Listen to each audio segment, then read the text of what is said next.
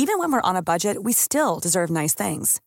Quince is a place to scoop up stunning high-end goods for 50 to 80% less than similar brands. They have buttery soft cashmere sweaters starting at $50, luxurious Italian leather bags, and so much more. Plus, Quince only works with factories that use safe, ethical, and responsible manufacturing. Get the high-end goods you'll love without the high price tag with Quince.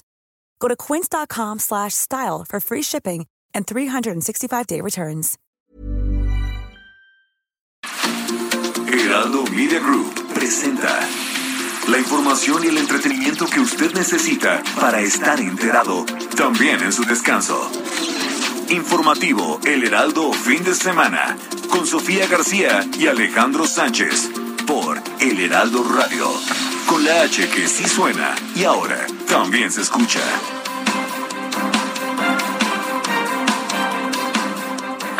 61, 62, 63, 64, 65, 66, 67, 68, 69, 70.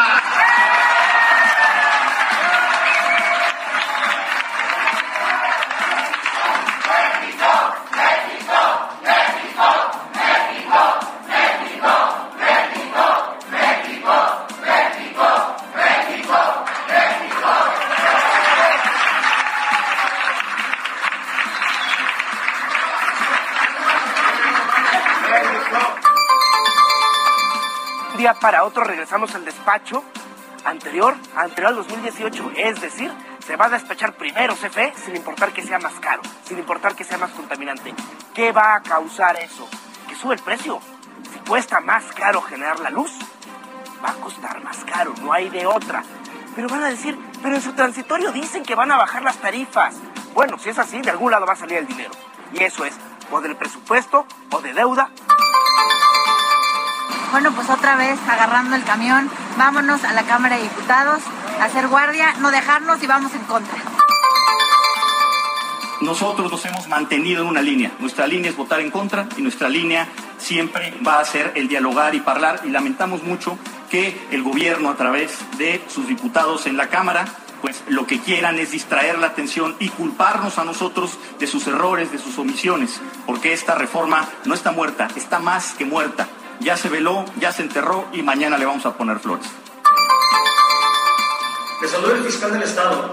Les informo que este sábado se llevó a cabo la continuación de la audiencia inicial en contra de José Manuel S., a quien se le imputó el pasado 11 de abril del año 2022 los delitos de homicidio calificado y encubrimiento por hechos acontecidos en el mes de diciembre del año 2020 al interior de un bar en el municipio de Puerto Vallarta, hechos en los cuales resultara asesinado el exgobernador de Jalisco Aristóteles Sandoval.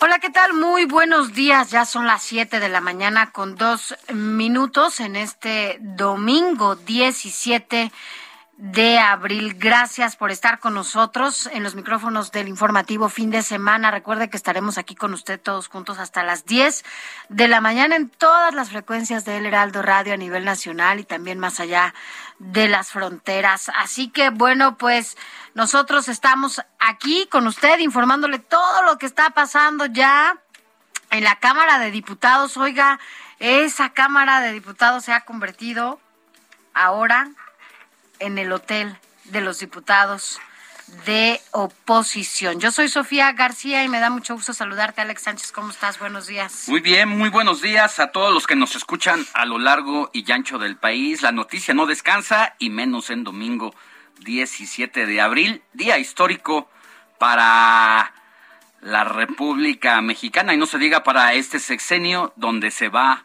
a discutir y votar, eso es lo que se tiene planeado hasta ahora si no cambian las cosas, la ley eléctrica del presidente López Obrador y que da un viraje a lo aprobado en el sexenio pasado con el presidente priista Enrique Peña Nieto. Bien lo decía Sofía, eh, estuvimos viendo en el transcurso de la noche y la madrugada cómo se comenzaban a instalar uno por uno los diputados, sobre todo del PRI, del PAN y del PRD, en sus oficinas de San Lázaro, improvisadas para pernoctar. Con catres. Había catres, cobijas y no faltó uno que otro ridículo que hasta su osito de peluche o su dinosaurio como haciendo... Yo digo, ¿para qué, ¿para qué presumen esas cosas? Hay cosas que no se deben presumir. no, hay cosas que mejor te guardas en secreto. Y una de esas, bueno, entonces hay que decirle a la audiencia porque Rubén Moreira, el coordinador de los diputados del PRI, nos enseñó su, su catre, su cobija y al lado su dinosaurio de peluche. Y dijo que no podía faltar. que no podía dormir sin él, imagínate nada más. ¿Qué dirá su esposa? Bueno, pues yo creo que también tiene la suya. Su dinosaurio. Su dinosaurio o su dinosaura. Oye, bueno, pues ya, este, sí, no hay cosas que uno no debe presumir. ¿Tú duermes con peluche? Con, digo, yo duermo con muchas almohadas. Ah, bueno, porque hay a quien sí le gusta, ¿no? Dormir con sus muñecos de peluche como, como al diputado Moreira. Pero bueno, pues, oye, hay unas camitas que la verdad, yo hasta diría, ¿sí caben? Bueno, nada más las pusieron para la nada las pusieron para, para la de Moreira para la foto. más que más que catre parecía una tripa. Sí yo no sé si el diputado que es de complexión robusta no sé si quepa ahí. Y alto porque hay lo que más seguro es que no. Mira justo están llegando imágenes ahí de ese momento sí. en el que pasa vamos a tiene el, audio nuestro y el peluche de ahí. de, de cómo llegó el, el diputado Moreira con su dino bueno, qué bueno. Y esto después de que llegaran en grupo otra a ser trasladados en un autobús. ¿Te acuerdas que ayer en estos, en estos micrófonos entrevistábamos a la diputada Ana Lilia Herrera? A las nueve de la mañana hablábamos con ella y una de las preguntas que le hicimos fue, ¿llegarán esta tarde al Palacio Legislativo para evitar cualquier sorpresa el mero día de mañana? Y dijo, bueno, no te lo puedo decir pues es que yo creo que no querían que supieran aquellos porque ya sabes que se adelantan, ¿no?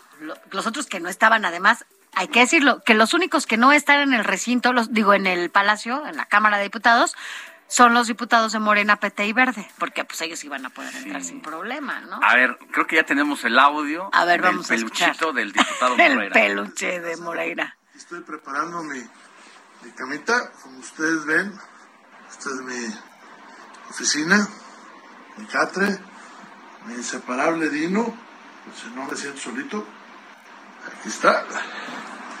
Les mando un abrazo a todos en San Lázaro. Buenas noches a todos. Hacer la meme. Hacer la meme con el Dino. Hacer la meme con mi inseparable Dino. Oye, ¿y, cómo amanecerá? No, Ni un baño vaquero se van a echar los diputados. Pues yo creo que hay algunos que tendrán que, oye, con este calor sí amerita, ¿no? Aunque sea toallitas de esas de bebé. De, bebé, ¿no? para que, se la pasen para la para la bañada o, bueno pues eh, sí es importante que se bañen porque hace mucho calor ah mira por la meme vamos a hacer la vamos meme. a la meme dice Moreira no inseparable no, no, no.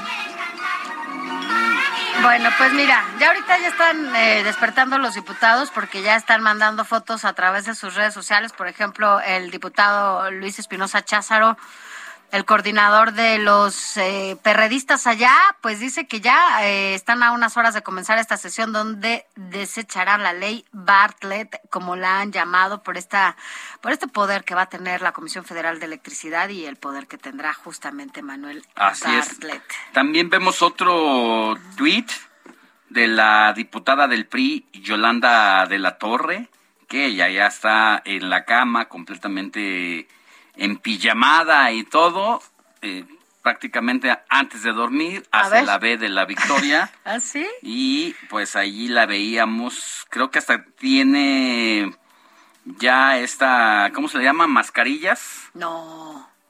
Ah, mira, pues es que entonces entre hotel y spa, la de la cámara. Pero mira, ella sí lleva un como una colchoneta. una colchoneta donde es, la colchoneta es tamaño matrimonial. Por lo menos. Con una cobijita gris, no necesita más. Y bueno, ya está en pijamada completamente. No, bueno, pues así, así los diputados, oye, pues bueno, hasta carnita asada hicieron y todo allá en la Cámara de Diputados. Oye, no faltó el periodista que llegó con el anafre y el carbón y sacaron las carnitas en mera Pascua. en mera, bueno, previo a la Pascua, en la mero eh, cuarentena. De, cuaresma, Y que bueno, cada vez eh, hay gente que mm, le gusta comer carne. Sí, ¿no? Y ahora digo... Cada vez es menos la gente que se respeta esa tradición, ¿no? Sí, no, es que se supone que no tendrían que comer carne, ¿no? Pero bueno, pues ahorita ya yo creo que no, no, no, ya, pues a estas alturas de la vida. Pues no tienes por qué seguir esos pero bueno, mira, imagínese cómo va a estar el día de hoy allá en la Cámara de Diputados. ¿Usted qué opina sobre todo esto que está pasando allá en la Cámara de Diputados, sobre todo por esta eh, no, es votación, que no, no, no aprobación, votación de la reforma eléctrica allá en la Cámara de Diputados. Díganos qué, qué opina. Tú te sabes el WhatsApp, Alex. 55 91 63 51 19 55 91 63 51 19 escríbanos interactúe con nosotros y aquí leeremos sus mensajes. También si tiene alguna denuncia ciudadana algo que no haya hecho bien su autoridad allá en su comunidad en su barrio en su colonia háganoslo saber aquí y aquí le damos trámite para canalizarlo con las autoridades de manera directa. Y sin más preámbulo, así arrancamos con la información. Informativo El Heraldo Fin de Semana. Lo más importante en resumen. Ya se lo decíamos a unas horas del inicio de la discusión y votación de la reforma eléctrica en la Cámara de Diputados. Las bancadas de oposición integradas por el PRI, PAN, PRD y Movimiento Ciudadano, pues ya se declararon listas para detener su aprobación al reiterar que es dañina y regresiva para el país. La tarde de este sábado, los 70 diputados del Partido Revolucionario Institucional fueron los primeros en llegar al Palacio Legislativo de San Lázaro, donde pasaron lista encabezados por su coordinador Rubén Moreira, quien estuvo acompañado por el presidente nacional del tricolor, Alejandro Moreno Cárdenas. Así se escuchó el pase de lista. 60. 61. 62. 63. 64. 65, 66, 67, 68, 69, 70. Bueno, esto ya se convirtió en una pachanga y es que al partido en el poder, a Morena y sus aliados del Partido Verde y del PT que han jalado hasta este momento con ellos, les faltan 56 votos para que pueda pasar la reforma del presidente Andrés Manuel López Obrador hoy allá en San Lázaro y solamente veíamos que hasta este momento, hasta este momento, solo tienen a uno públicamente declarado con ellos. Que, hasta ahora. que lo convencieron por, eh, ya sabemos por qué. Del cual nos vas a hablar justamente. Al ratito, mira, pues de manera simultánea el coordinador de los diputados de Morena, Ignacio Mier, presentó a Carlos Miguel Aiza Damas como nuevo integrante de la bancada de su partido, luego de que, bueno, pues el ahora exprista, que por cierto ya se tardó, se tardó un poquito ¿eh? en cambiar su, su Twitter y poner que era de, de Morena, bueno, pues decidió votar a favor de la reforma eléctrica, lo que calificó como un acto de honestidad política y congruencia. Así que, bueno, pues de esta manera los morenistas recibieron a Carlos Miguel Aiza.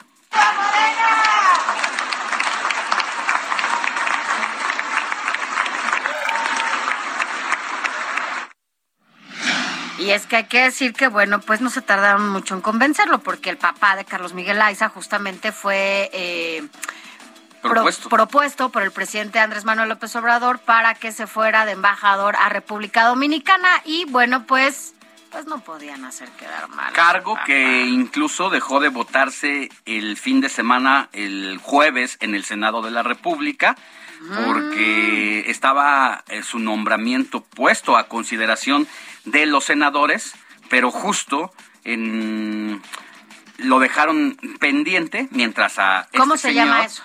Eh, pues es corrupción, se llama corrupción, extorsión, o manita de puerco en términos más populares. Patriota, patriota, Carlos Miguel, el papá, hay que recordar que era muy cercano a Alito Moreno y que incluso cuando Alito Moreno deja la gubernatura de Campeche para tomar la presidencia nacional del PRI, es quien se queda como gobernador interino, pero acaba traicionando a Lito Moreno y en las elecciones pues lo que se dice es que favorece a Laida Sansores para que gane la gubernatura de aquella entidad. Entonces, este junior de la política, hijo de quien fue el gobernador de Chiapas, Miguel Aiza Damas, ocupó una representación proporcional, es decir, no hizo campaña, llegó de manera directa a la diputación y ahora la utilizan como moneda de cambio para que a Papi le den la embajada de República Dominicana.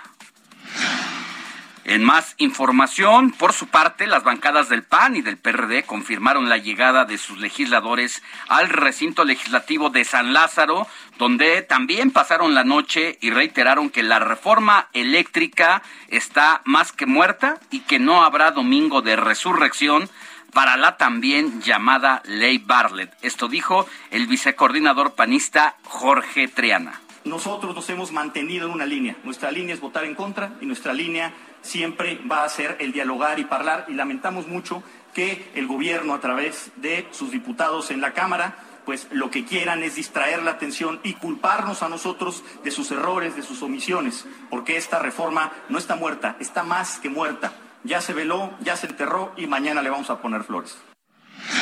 Mañana le va, hoy, o sea, hoy le van a poner Flores, mire, en tanto, mientras toda esta discusión está a unas horas de llevarse a cabo, el Centro de Estudios de las Finanzas Públicas de la Cámara de Diputados advirtió que más de 30 empresas podrían exigir indemnizaciones millonarias por la implicación que tendría, bueno, pues la aprobación de esta reforma eléctrica sobre los contratos ya firmados desde 2016, lo que causaría pues un fuerte impacto presupuestal, algo así como lo que pasó con el aeropuerto cuando se canceló. ¿Qué pasó? Bueno, pues se tuvieron que indemnizar, se tuvieron que cubrir con todos estos eh, contratos que se habían hecho con anterioridad y nos ha salido más caro, mire, el aeropuerto. Nos ha salido, el que no se hizo, nos ha salido más caro el avión presidencial que no se vendió, que no se rifó y que ahí está y que ahora está rentan para fiestas y 15 años. Y, eh, y ahora, bueno, pues esta cancelación de, de, de, reforma nos costaría todavía más cara porque tendrían que indemnizar a otras. O sea que todo lo que se está haciendo para satisfacer las políticas de una persona nos está costando más caro a los mexicanos. En más información, el Centro de Estudios de las Finanzas Públicas, bueno, ya nos decías, ¿verdad? los millones de indemnización que se darían por eso. Y también, en otra información, la activista y dos veces candidata a la presidencia de la República, Rosario Ibarra de Piedra, falleció este sábado a los 95 años en la ciudad de Monterrey fue la fundadora del Comité Eureka, una de las primeras organizaciones de madres, padres y familiares de personas desaparecidas. Toda, toda una historia con Rosario Ibarra de Piedra, sobre todo en la lucha a favor de los derechos humanos y que hoy, lamentablemente, quien es su hija ocupa la Comisión Nacional de Derechos Humanos, y digo lamentablemente porque pues deja mucho que desear la vida que dio su madre y que ellos mismos en la familia dieron por la desaparición de su hermano, en este caso hijo de la señora Rosario Ibarra de Piedra, pues simple y sencillamente está desaparecida y es como si no existiera la Comisión Nacional de Derechos Humanos y me atrevo a decir que en muchos años es la peor, la peor administración de esa institución. La más invisible, ¿no? En, más información, mire, la Fiscalía General del Estado de Chihuahua informó que cinco personas perdieron la vida, entre ellos un delegado del Instituto Nacional de Migración, identificado como Lorenzo Gabriel Pico Escobar. Esto tras un ataque armado ocurrido sobre la carretera Janos, Ascensión, a la altura del municipio de Casas Grandes. En más información, la Secretaría de Salud informó que en las últimas 24 horas se sumaron 2.057 nuevos contagios de COVID-19, así como 90 muertes a causa de esta enfermedad, con lo que el país llegó a un acumulado de 5.726.668 personas confirmadas de COVID-19 y 323.928 personas fallecidas. En otros temas eh, que también tienen que ver con salud, pero en el Estado de México se anunció que se activará una magna jornada de vacunación anticovid para rezagados, eh, para lo que operarán seis módulos regionales en los municipios de Atizapán, de Zaragoza, Nicolás Romero, Naucalpan, Tlalnepantla, Tecámac y Zumpango. Esta pues esta magna jornada de vacunación que se va a llevar en todo el país. Recordemos que el presidente se reunió con los gobernadores para decirles que había muchísimas vacunas que tenían que aplicarse durante este mes de abril, porque estaban a punto de caducar el 30 de abril. Entonces se tienen que aplicar durante este mes. Escuche esta información y es una buena noticia porque al parecer a la gente le está cayendo el 20 de no gastar y desperdiciar el agua. Mire, la Dirección Ejecutiva de Justicia Cívica de la Ciudad de México informó que no emitió sanciones por desperdicio de agua durante el sábado de gloria en la capital, con lo que ya suman dos años consecutivos con saldo blanco, luego de que en 2019 fueran sancionadas 15 personas. Cinco heridos dejó la explosión de un negocio de hamburguesas ocurrida la tarde de este sábado en la colonia Ricardo Flores Magón. Esto en la alcaldía de Iztapalapa, acá en la Ciudad de México, debido a una acumulación de gas. Esto causó una importante y fuerte movilización de servicios de emergencia en la zona.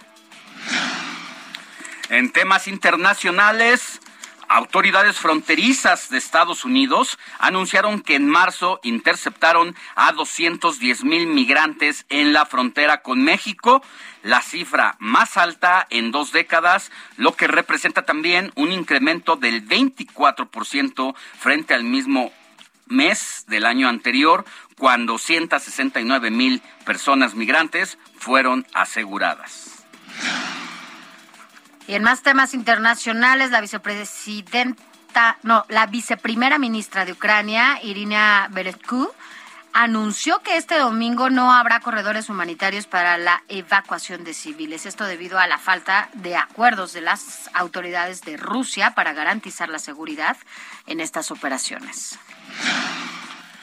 En más información, agencias de noticias internacionales informaron que Corea del Norte probó este sábado un sistema para mejorar el uso de armas nucleares tácticas, por lo que lanzó dos proyectiles hacia el mar de Japón en una maniobra presenciada por el dictador norcoreano Kim Jong-un.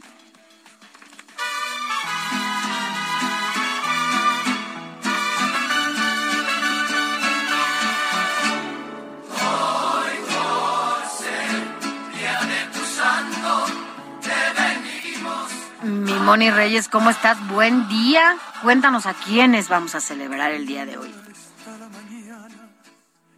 Moni, ¿nos escucha? Ah, aquí estoy. ¿Listo? Cuéntanos a quién vamos a celebrar el día de hoy. Hola, Sofía, Alex, muy buenos días. Pues hoy le vamos a dar un abrazo a quien lleve por nombre Aniceto. ¿Cómo ven? Aniceto es un nombre así como, como de la era medieval, ¿no? ¿No se te hace, Sofía? Pues sí, no conozco a nadie que se llame así, fíjate. Nada más acá pues, Aniceto Ortega, que dice aquí el productor. Ah, bueno, él sí.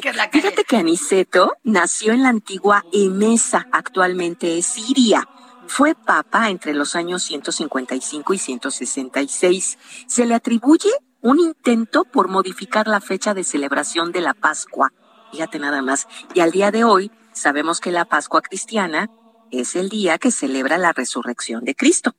Bueno, pues les platico brevemente que Aniceto viajó a Roma para tratar con el Papa el tema de precisamente la resurrección de Cristo. Trató de convencerlo, sin embargo, pues Policarpo, que había sido discípulo del apóstol Juan, no quiso salir de su visión juánica sobre la celebración de la Pascua. Entonces, bueno, pues Aniceto dijo, me regreso me voy como mártir y finalmente muere un 17 de abril. Fue enterrado en las catacumbas de San Calixto, esto es en Roma, y aunque la reliquia de su cabeza fue entregada al arzobispo de Múnich en el año 1590, pues se venera en la iglesia jesuita de la ciudad alemana, precisamente de Múnich. Y además, Sophie y Alex, de darle un abrazo a quien lleve por nombre Aniceto, que estoy recordando que tuve un compañero en la secundaria, Aniceto, le decían Ani. Ani, mejor de cariño. Ani, ¿no? Bueno, bueno, pues le damos otro abrazo a Acacio, Inocencio, Roberto, Catalina, a Robertito. A Roberto, ahorita lo vamos a escuchar con los deportes. Ay, mi Robertito chulo. A Catalina, a Clara, a Enrique, a Quique, a y finalmente a quien lleve por nombre Jacobo. ¿Cómo? ves? Bueno, Jacobo. pues felicidades a todos ellos y que tengan un gran día en celebrando su santo. Gracias, mi Moni. De nada. La noticia no descansa. Usted necesita estar bien informado también el fin de semana. Esto es Informativo El Heraldo Fin de Semana. Informativo Heraldo Fin de Semana. Regresamos. El 17 de abril se celebra el Día Mundial de la Hemofilia. La Federación Mundial de Hemofilia eligió este día en honor a la fecha de nacimiento de Frank Schnabel, su fundador. Es importante conocer que la hemofilia es una enfermedad congénita y crónica que impide la correcta coagulación de la sangre, de forma que la sangre se coagula más lentamente. Esta patología se caracteriza por hemorragias espontáneas y prolongadas y se debe a la falta de una de las proteínas necesarias en la coagulación de la sangre. Se sabe que no se transmite por contagio. Se trata de una enfermedad genética ligada al cromosoma X. El síntoma común de la hemofilia es el sangrado, el cual puede producirse en el interior de las articulaciones, dando lugar a dolor y alteraciones funcionales, en la orina, en las heces. También pueden producirse sangrados nasales o sangrados prolongados provocados por heridas, extracciones dentales o procesos quirúrgicos.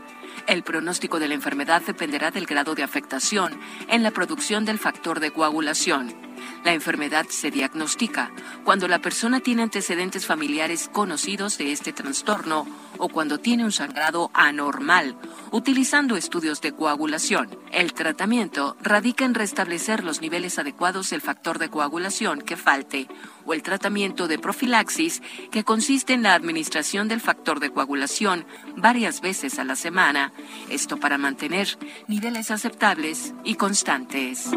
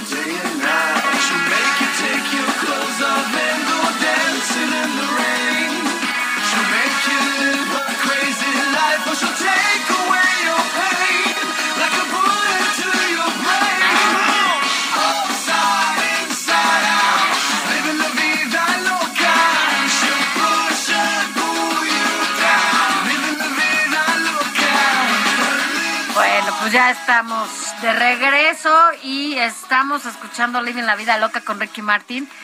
Pero ¿por qué estamos escuchando esta canción? ¿Cómo estás, Héctor Vieira, jefe de información del informativo fin de semana? ¿Qué tal, Sofi? Alex, amigos del auditorio, muy buenos días. Pues sí, empezamos bastante... Movidos para que la gente se empiece a mover y a sacudir el cuerpecito. Exactamente, mi querida Sofi, sobre todo porque el día va a estar bastante movido, como bien lo comentaron al principio del informativo.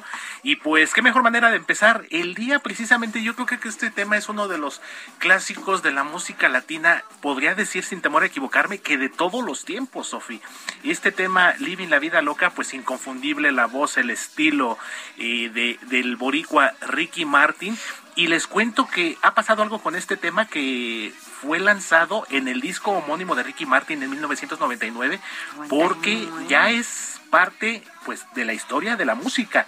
Y esto se los comento porque la Biblioteca del Congreso de los Estados Unidos en días recientes eh, publicó una lista de 25 canciones y audios que fueron declaradas ya tesoro para la posteridad. Así Así lo Para la posteridad. Ajá. Y pues este tema de Living la Vida Loca es uno de estos 25 eh, temas incluidos. Y cabe destacar, Sofía Alex, que es eh, uno solamente de los dos eh, temas de origen latino que forman parte de esta lista. ¿Junto con cuál? Junto con la cantante vernácula Linda Ronstadt, una de las producciones de esta cantante fue incluida, pero bueno, eh, en esta lista que ya ustedes platicarán más adelante, tenemos algo pasiones como Queen, Queen, pues sí, es no, no podía faltar en esta lista. Journey, una Robbie Williams. Exactamente, que en este caso, en el caso de Robbie Williams, Sophie Alex, es una entrevista que se le hizo,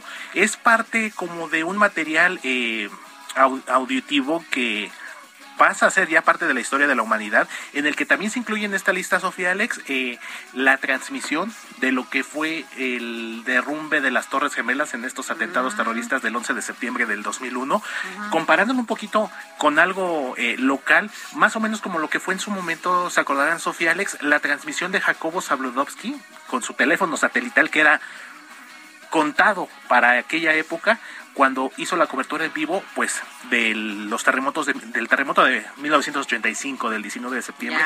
Algo así, un suceso histórico que quedó documentado y que en este caso, pues, también forma parte ya de esta historia de la pues de la humanidad. Así es, pues ya nos contarás bien cómo quiénes más están y qué otras canciones están en esta lista del Registro Nacional de la Biblioteca del Congreso de Estados Unidos para este año en el 2022 y bueno, en este caso fue la Living la Vida Loca de Ricky Martin. Pues vaya que sí hay que tenerlo en consideración como una de las grandes joyas musicales, precisamente por lo que nos cuentas, ¿no? Que este Congreso de los Estados Unidos y en una biblioteca que tiene, que entiendo que además de canciones y de música, también tiene de películas y que se haya colado precisamente esta canción hispana, una de dos nada más, debe ser toda una proeza y pues por eso declara Ricky Martin que se siente orgulloso de que una mm. canción suya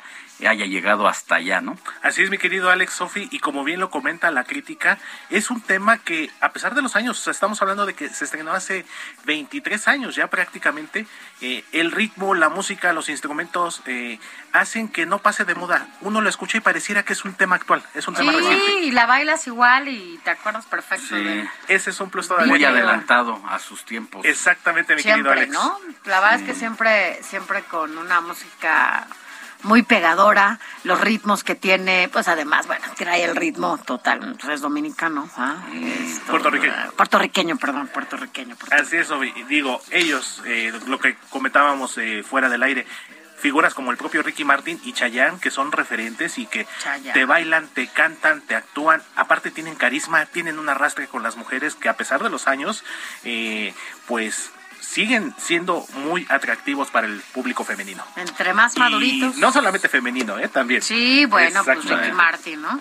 Pero bueno, pues eh, gracias, Héctor Vieira. A ti, Sofía Alex, eh, regresamos más adelante. Súbele, mi Alan, Ahora sí que súbele, súbele el volumen, como dice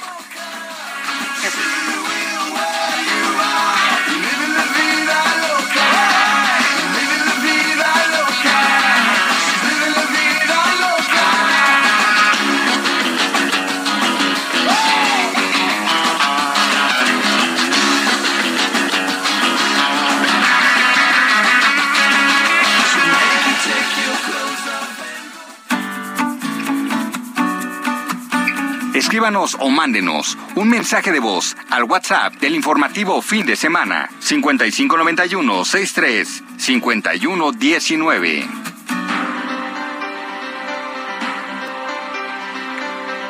Vámonos con Roberto Martínez, quien nos tiene un adelantito de la jornada deportiva de este fin de semana. Muy buenos días, Sofía Alex. Hoy en el cierre del fin de semana deportivo les contaré lo más relevante de esta jornada número 14 del fútbol mexicano. Ya solo faltan tres jornadas para terminar la fase regular de este torneo. Ya los equipos mexicanos están preparando para cerrar el campeonato de la mejor manera. Más adelante también les contaré algunas curiosidades que se está dando rumbo a la Copa del Mundo de Qatar 2022. De esto y más hablaremos en unos momentos en el informativo de fin de semana.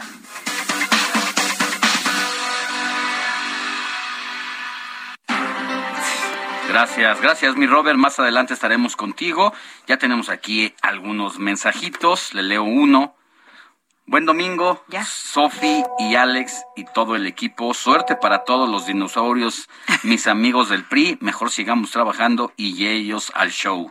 Su fiel radio escucha, Juan Carlos Martínez. Oye, es que solito se puso de pechito este Rubén Moreira, presumiendo su dino, su peluche de Dino, su pues, peluche de Dino, hay que decirlo, porque es el que estuvo ayer, para que no se sintiera tan solito, yo digo, bueno, en la vida uno mejor Imagínate, ¿te imaginas a don Ay, Moreira con su Dino. dormido allí en su catrecito como tripa y abrazado a su Dino? Ah, Imagínate, de cachetito, roncando ahí con, el, con, el, Dino. De cachetito, con su Dino, el, el, el coordinador. Bueno, pero que nos llamen, ¿no? Que nos llamen para que nos digan qué, qué opinan. Mire, nada más le vamos a recordar rápidamente a nuestro WhatsApp, que es el 5591 63 51 19. 5591 63 51 19. Escríbanos, escríbanos en este domingo, que además está tranquila la ciudad, sí, pero no como otras vacaciones, ¿eh? no como otra eh, época vacacional de Semana Santa. La verdad es que sí creo que no salió tanta gente como en otros momentos. Claro que las, las circunstancias y los bolsillos de muchos, pues no, no, no son lo mismo, ¿no? Entonces, bueno, pues si anda por acá y si anda tranquilo y relajado, esperando a ver qué va a pasar en la Cámara de Diputados, escríbanos, por favor. Informativo El Heraldo, fin de semana, con Sofía García y Alejandro Sánchez. Síganos.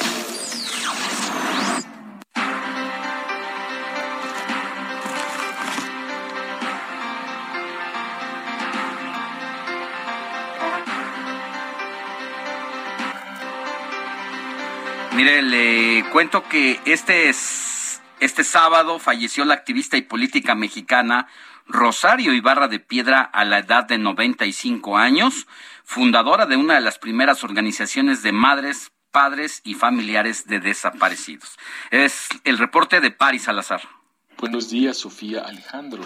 Este sábado, en Monterrey, falleció a los 95 años de edad Rosario Ibarra de Piedra, luchadora social y activista en favor de los derechos humanos y la libertad de los presos políticos. Por la desaparición de su hijo Jesús en 1974, Rosario Ibarra de Piedra fundó en 1977 el Comité Eureka, donde participó con organizaciones de madres, padres y familiares de desaparecidos. Fue pionera en la defensa de los derechos humanos y la paz y la democracia en México. Rosario Ibarra de Piedra fue diputada, senadora y asesora política. Fue la primera mujer candidata a la presidencia de la República en 1982 y 1988 por el Partido Revolucionario de los Trabajadores, el PRT.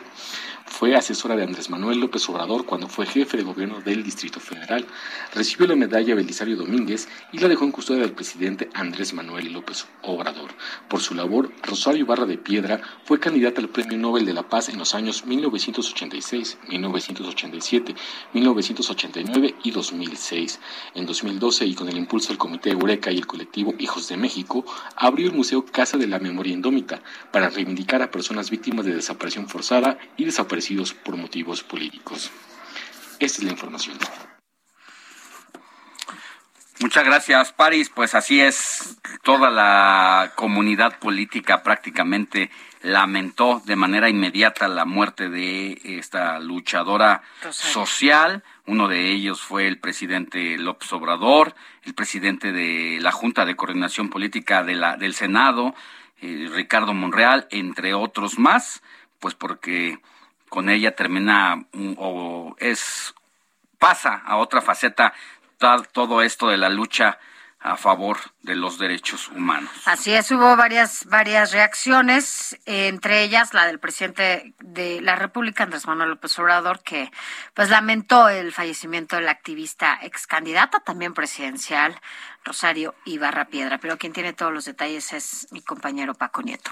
¿Qué tal, Sofi Alejandro? Muy buenos días. Ayer el presidente Andrés Manuel López Obrador lamentó el fallecimiento de la activista y ex candidata presidencial Rosario Ibarra de Piedra. A través de sus redes sociales, El mandatario explicó que eh, Rosario Ibarra será recordada por su solidaridad con quienes sufren la desaparición de un ser eh, querido.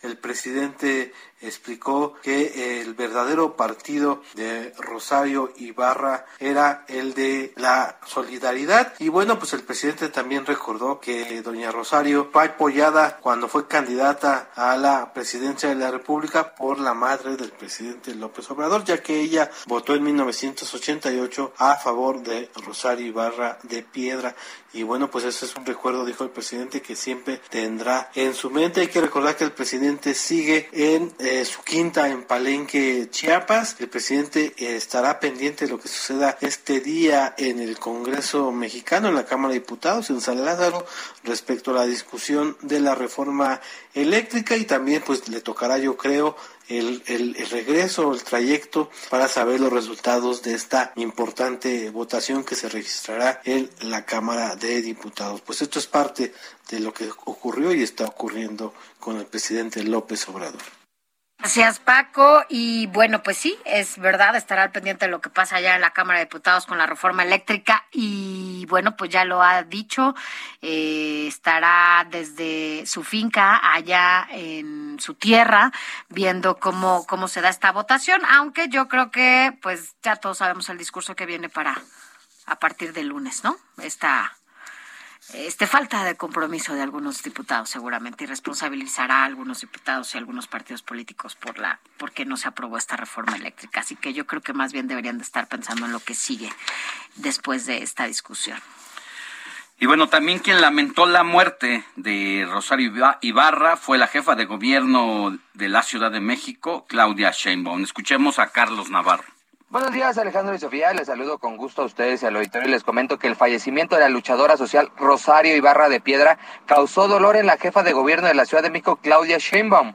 A través de su cuenta de Twitter, la mandataria capitalina manifestó sus condolencias. En su cuenta de Twitter escribió, nos duele la partida de Rosario Ibarra de Piedra, mujer incansable junto con otras madres por encontrar a Jesús y las y los desaparecidos durante la Guerra Sucia. Tenaz luchadora social, Tuve la enorme fortuna de conocerla. Tenía 15 años cuando asistí a su primera huelga de hambre. A través de su cuenta de Twitter también manifestó su cariño a su familia, amigos, compañeros y demás conocidos. Rosario, explicó la jefa de gobierno, deja su fuerza que siempre la caracterizó, su dulzura y amor por la vida y la justicia. Hasta siempre, hasta siempre, hasta siempre, cerró el mensaje de Twitter la mandataria capitalina. Alejandro y Sofía, la información que les tengo. El balneario.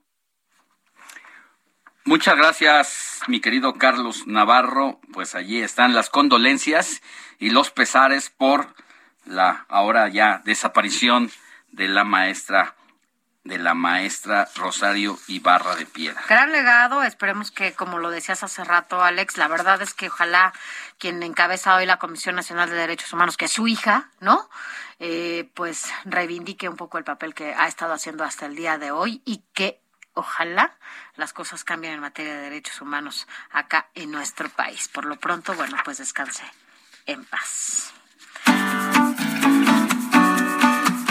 Escríbanos o mándenos un mensaje de voz al WhatsApp del informativo fin de semana 5591 63 5119.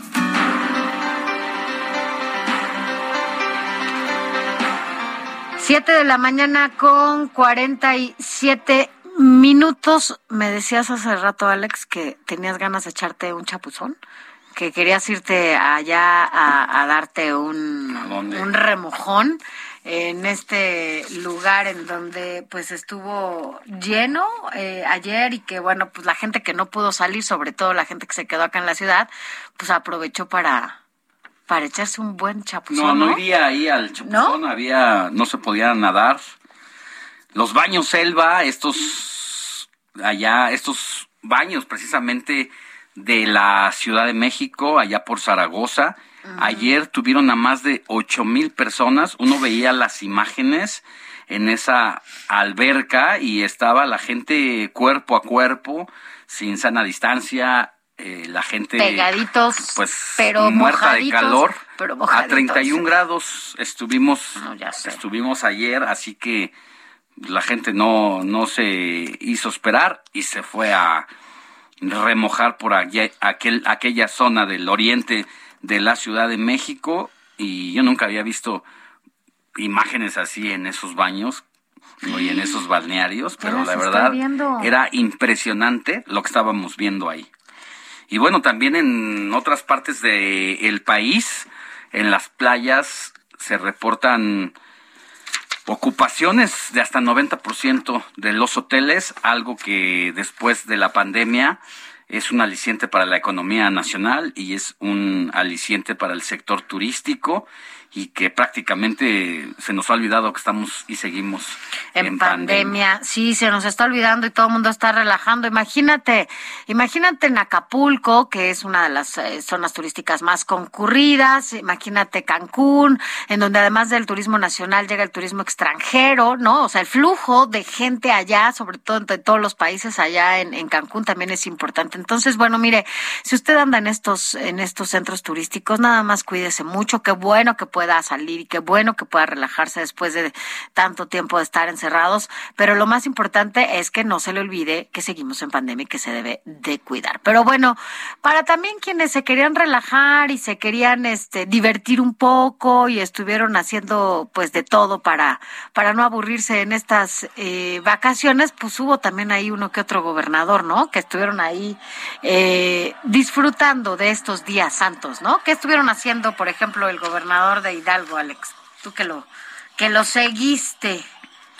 Bueno, no, no lo seguí porque no estuve allí, pero... Bueno, lo seguiste en sus redes y lo seguiste Nos pasaron Los, las imágenes donde está él en un bar de puros chavos, jovencillos de menos de 30 años. Se soltó la cabellera el gobernador Fayad y bueno, todo el mundo ha bromeado, ha dicho que de su parecido con Freddie Mercury y fue captado en la noche de ayer.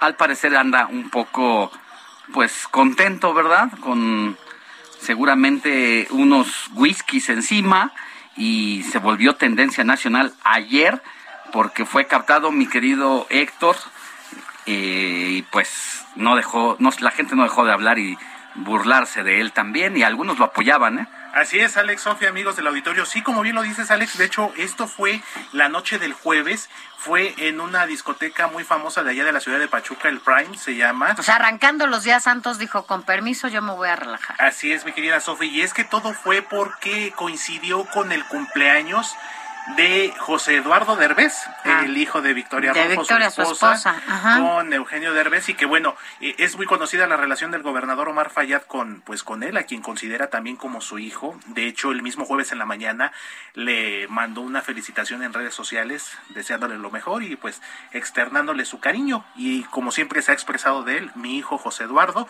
coincide que fue el cumpleaños de él. Festejaron precisamente la noche del jueves aquí en esta discoteca de, de la ciudad de Pachuca. Y pues sí, como bien lo comentan eh, Sofía Alex, pues hubo muchas reacciones, hubo algunas críticas, pero también hubo eh, comentarios en el sentido de que, bueno, eh, pues era un día festivo, por decirlo de, de una manera la celebración de alguien importante para él, por supuesto. De hecho, en esta, en esta disco estuvo tanto el gobernador Omar Fayad como el propio José Eduardo y los hijos de Omar con Victoria Rufo, que son Anuar y Victoria. Precisamente no, toda la película, como toda la, toda la bueno, pero lo que llama la atención precisamente es que se va al área de la tornamesa del DJ y comienza a enloquecer eh, emborrachado de música. Y comenzó, incluso hay una parte donde ponen una canción precisamente de Freddie Mercury. Exactamente, empieza ahí a manejar el tornamesa y el, esta canción que comentas de, de, Queen, en la que hace el coro, que fue muy famoso este video del concierto allá en Wembley, si mal no recuerdo, el famoso EO, EO, EO, EO. Y ahí fue donde precisamente, pues, ahora sí que encendió los ánimos ahí en la discoteca el gobernador. Entonces, al parecer, sí se la cree con eso de que es y su parecido. Exactamente, Alex. Y de hecho, ayer en la tarde el propio gobernador Fayad eh, igual volvió a tuitear en la que sí efectivamente eh, reconoce que vivió un momento muy feliz, muy agradable, eh, con música, acompañado en este caso de, pues de sus hijos, como bien lo dice, y pues que fue la oportunidad de festejar el cumpleaños número 30 de, de José Eduardo. Pues ahí está, tenemos esa partecita donde se escucha más o menos. Sí, ahí está.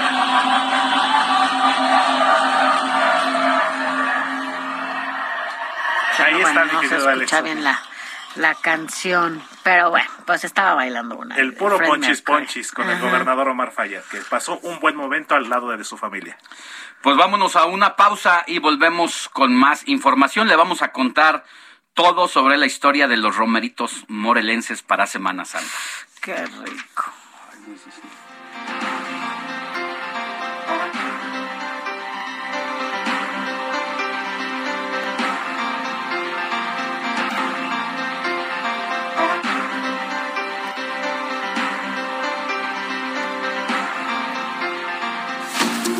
La noticia no descansa. Usted necesita estar bien informado también el fin de semana. Esto es Informativo El Heraldo Fin de Semana.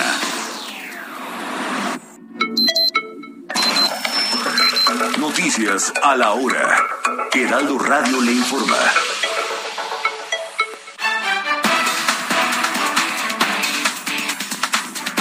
8 de la mañana en punto. Del 18 de abril al 1 de mayo, el semáforo epidemiológico mantendrá a los 32 estados de la República en color verde.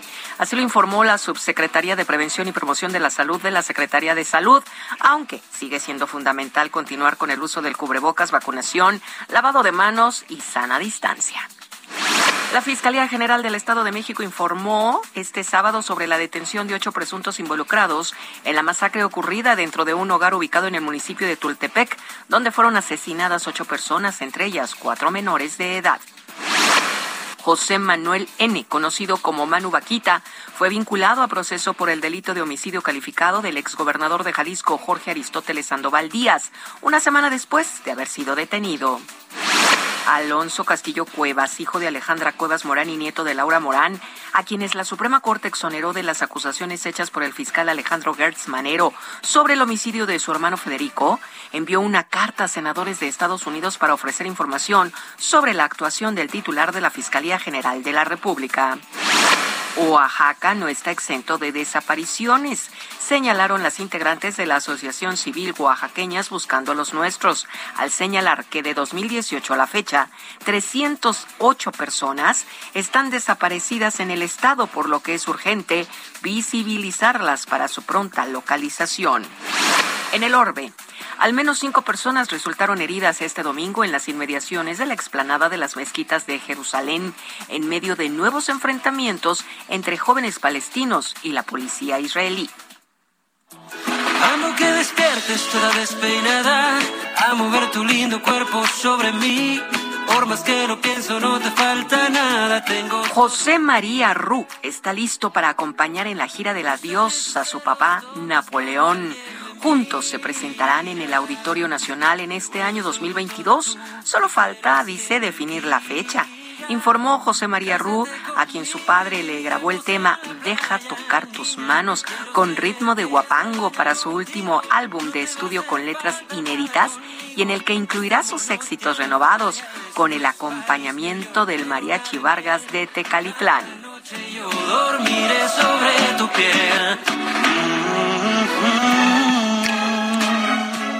Son las 8 de la mañana con dos minutos, tiempo del centro de México. Recuerden amigos, estamos en el informativo Heraldo, fin de semana, hoy domingo, con Sofi García y Alex Sánchez. La invitación para que se queden con nosotros hasta las 10 de la mañana.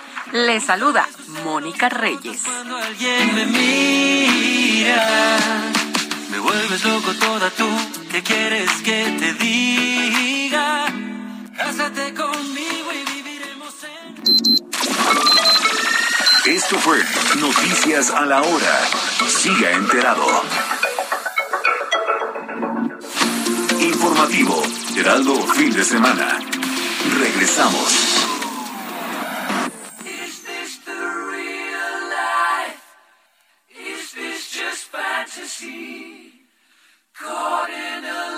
Landslide. of reality.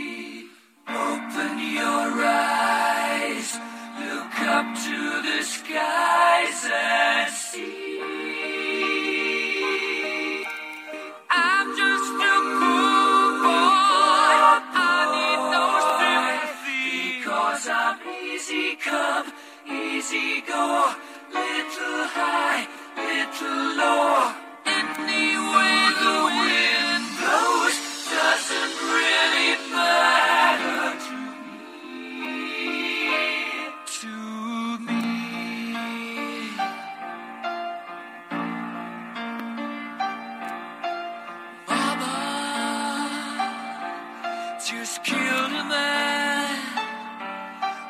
gun against his head, pulled my trigger, now he's dead.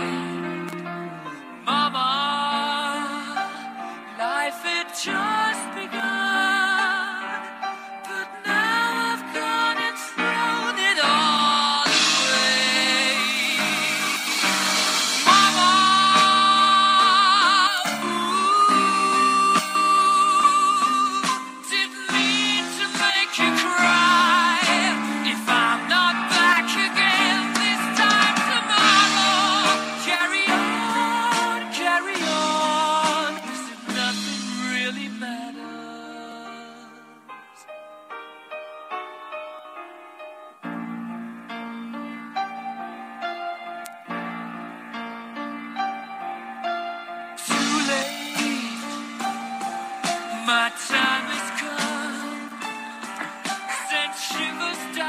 hablando precisamente de esta gran agrupación de Queen y de Freddie Mercury, Qué ¿por qué los estamos escuchando y cuál es la canción que estamos escuchando, mi querido Héctor Vieira? Así es, Alex, Sofi.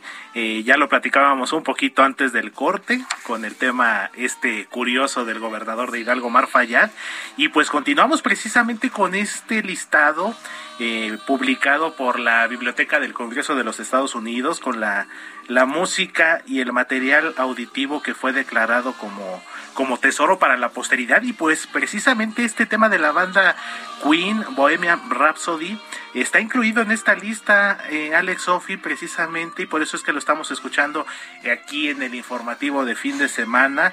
Uno de los temas clásicos, yo creo, entre tantos que tiene esta extraordinaria agrupación liderada por eh, Freddie Mercury, en paz descanse, fallecido en 1991, para ser exactos, el 24 de noviembre del 91, un día después de que anunciara que pues padecía del virus del síndrome de inmunodeficiencia adqui- adquirida, el terrible SIDA. De los primeritos casos, ¿no? Exactamente, de los primeros casos famosos y que mira curiosamente Alex que pues un día después de que lo anunciara pues se daba también a conocer eh, su deceso. Pareciera como un guion cinematográfico, como si todo hubiera estado ya pues escrito, ¿no? En la vida de este extraordinario músico, comp- compositor, instrumentista, considerada una de las voces más privilegiadas en la historia de la música.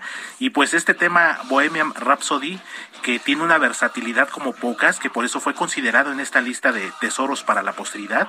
Y este tema, Sofía Alex, fue lanzado como parte de su álbum titulado A Night at the Opera, Una Noche en la Ópera en español, y que fue lanzado en 1975 y que hasta la fecha también sigue siendo uno de los temas más reproducidos en las plataformas di- digitales, uno de los temas más eh, transmitidos también en las estaciones de radio a nivel mundial y que bueno, es siempre muy gratificante compartir y escuchar música de esta No, calidad. de ese tamaño, ¿no? Con una artista como Freddie Mercury, en donde, bueno, es impresionante siempre escuchar su voz, ¿no? Los tonos a los que llegaba, los conciertos siempre coreándolo, millones de personas, ¿no? Que hemos cantado sus, pues, sus canciones, literal, y bueno, pues qué bueno que ahora está en esta lista que ya nos comentaba. Así es, mi querida Sophie, Bohemian Rhapsody. ¿Qué otro tema les gusta de, ¿De de Queen? Queen?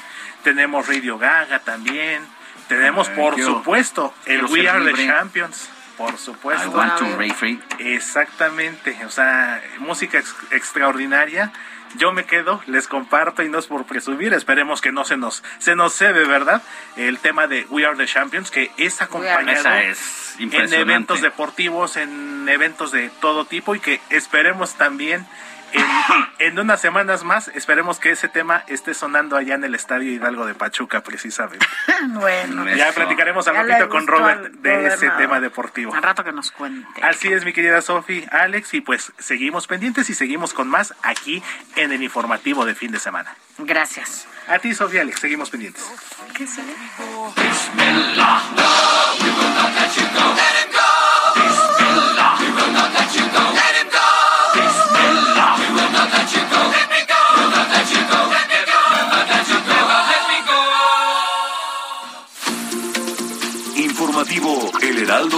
de Semana con Sofía García y Alejandro Sánchez. Síganos.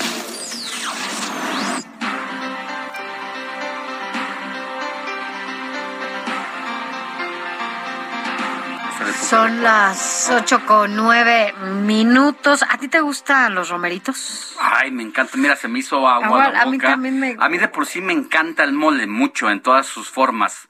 Hace no mucho tiempo descubrí incluso los huevos con mole. Pero los romeritos, los, romeritos. Fíjate que yo no soy tan fan del, del mole. Me encantan. Porque ya llega uno a una edad en la que se tiene que cuidar, ¿verdad? Pero resulta que sí, me, me gustan mucho las tortitas de romeritos y todo esto me encantan. Y la verdad es que mi abuelita los hacía deliciosos y siempre había en esta temporada, justo eh, de Semana Santa, ¿no? Porque pues resulta que los romeritos con mole o romeritos, pues es pues, tú lo sabes, un, un, platillo típico de la cocina mexicana, sobre todo en el centro del país, cuyos ingredientes, a ver, son las hojas de romerito, que además lavarlos, ¿no? Era lavar ahí las hojitas de romerito. Un quelite. ¿Sabes cuál es el quelite? Sí, con mucho, mucho hierro. Exacto. Y bueno, pues que además no debe de ser confundido con el romero o el, eh, otras cosas. Bueno, en tanto aquí en la Ciudad de México resulta que cada temporada de Semana Santa los productores de la zona chinampera, de allá de Xochimilco, pues se alistan justamente para vender todos estos tradicionales romeritos, sobre todo en los mercados públicos, lo que, bueno, pues para ellos representa más después de esta pandemia, pues una fuerte eh, y una fuente importante de ingresos económicos para todos los pobladores de allá, que además pues tienen estas eh, hortalizas y pueden vender sus romeritos. Resulta que la Secretaría de Agricultura y Desarrollo Rural de la Ciudad de México informó que los productores de romeritos del país cuentan ya o contaban desde la semana pasada con una pues cantidad suficiente para abastecer toda la demanda que se iba a dar sobre los romeritos más en esta época que decíamos al principio, pues mucha gente acostumbra a comer este tipo de platillos o a cocinar este tipo de platillos porque pues no comen carne, ¿no? Esto de acuerdo a esta tradición religiosa.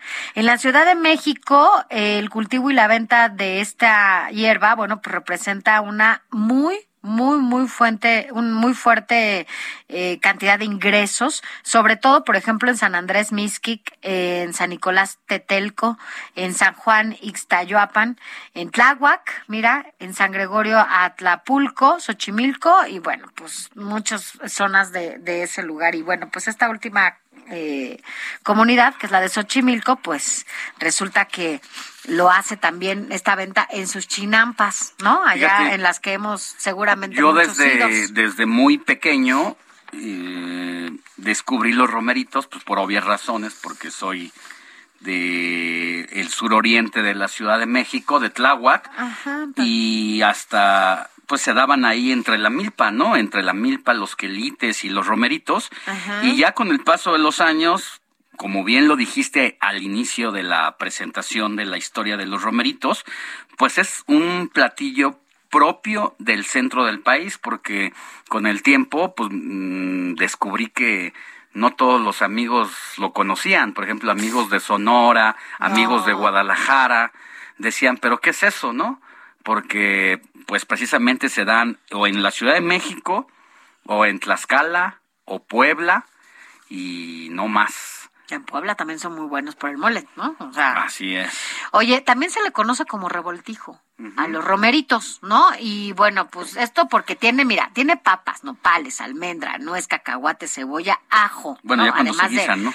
Ya cuando, exacto, o sea, ya que estos son los ingredientes que tienen los, los romeritos. Y son papas chiquitas. Y obviamente papitas de cambray. Ajá. Y los, eh, se prepara con los, con el mole, ¿no? Se le pone obviamente camarón seco también. Sí. Bueno, se le pone, mira, ya también se me hizo agua la, la boca. Así que bueno, pues esto es una, además es un alimento de calidad nutrimental importante y su aporte calórico, como contrario a lo que muchos eh, pensaran por el mole, bueno, pues es muy bajo, porque por ejemplo una taza de romeritos, si te, antoja una taza de romeritos eh, cocidos y todo, resulta que aporta 25 calorías nada más. Así que bueno, pues además tiene, el calite tiene eh, vitamina A y funciona como antioxidante.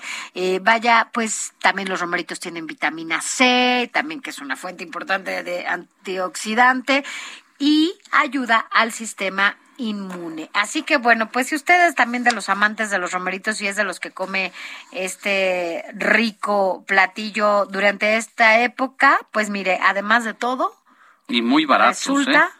que es, es muy tiene baratos muy fuerte porque el manojo o el kilo te cuesta 60, 70 pesos y la verdad es que rinde, alcanza, rinde demasiado y y, la verdad son muy, muy, muy ricos.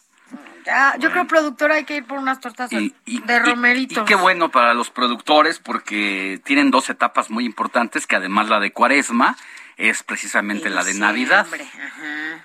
Oye, ahora en diciembre yo creo que voy a aprender a hacer romeritos. Voy a hacer romeritos. Le voy a traer, ahora sí, voy a aventarme. El, ya hice el pavo una vez.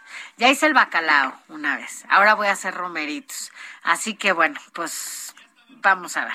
En fin, esto por si usted andaba con el pendiente de los romeritos. Seguimos. Escríbanos o mándenos un mensaje de voz al WhatsApp del informativo fin de semana 5591 63 5119. Ya son las 8 de la mañana con 15 minutos hora del centro de la República. Es momento de ir hasta la Cámara de Diputados porque ya está lista como desde ayer nuestra compañera reportera Verónica Macías, quien ya tiene todo lo que está pasando dentro y fuera de la Cámara. Mi querida Vero, muy buenos días.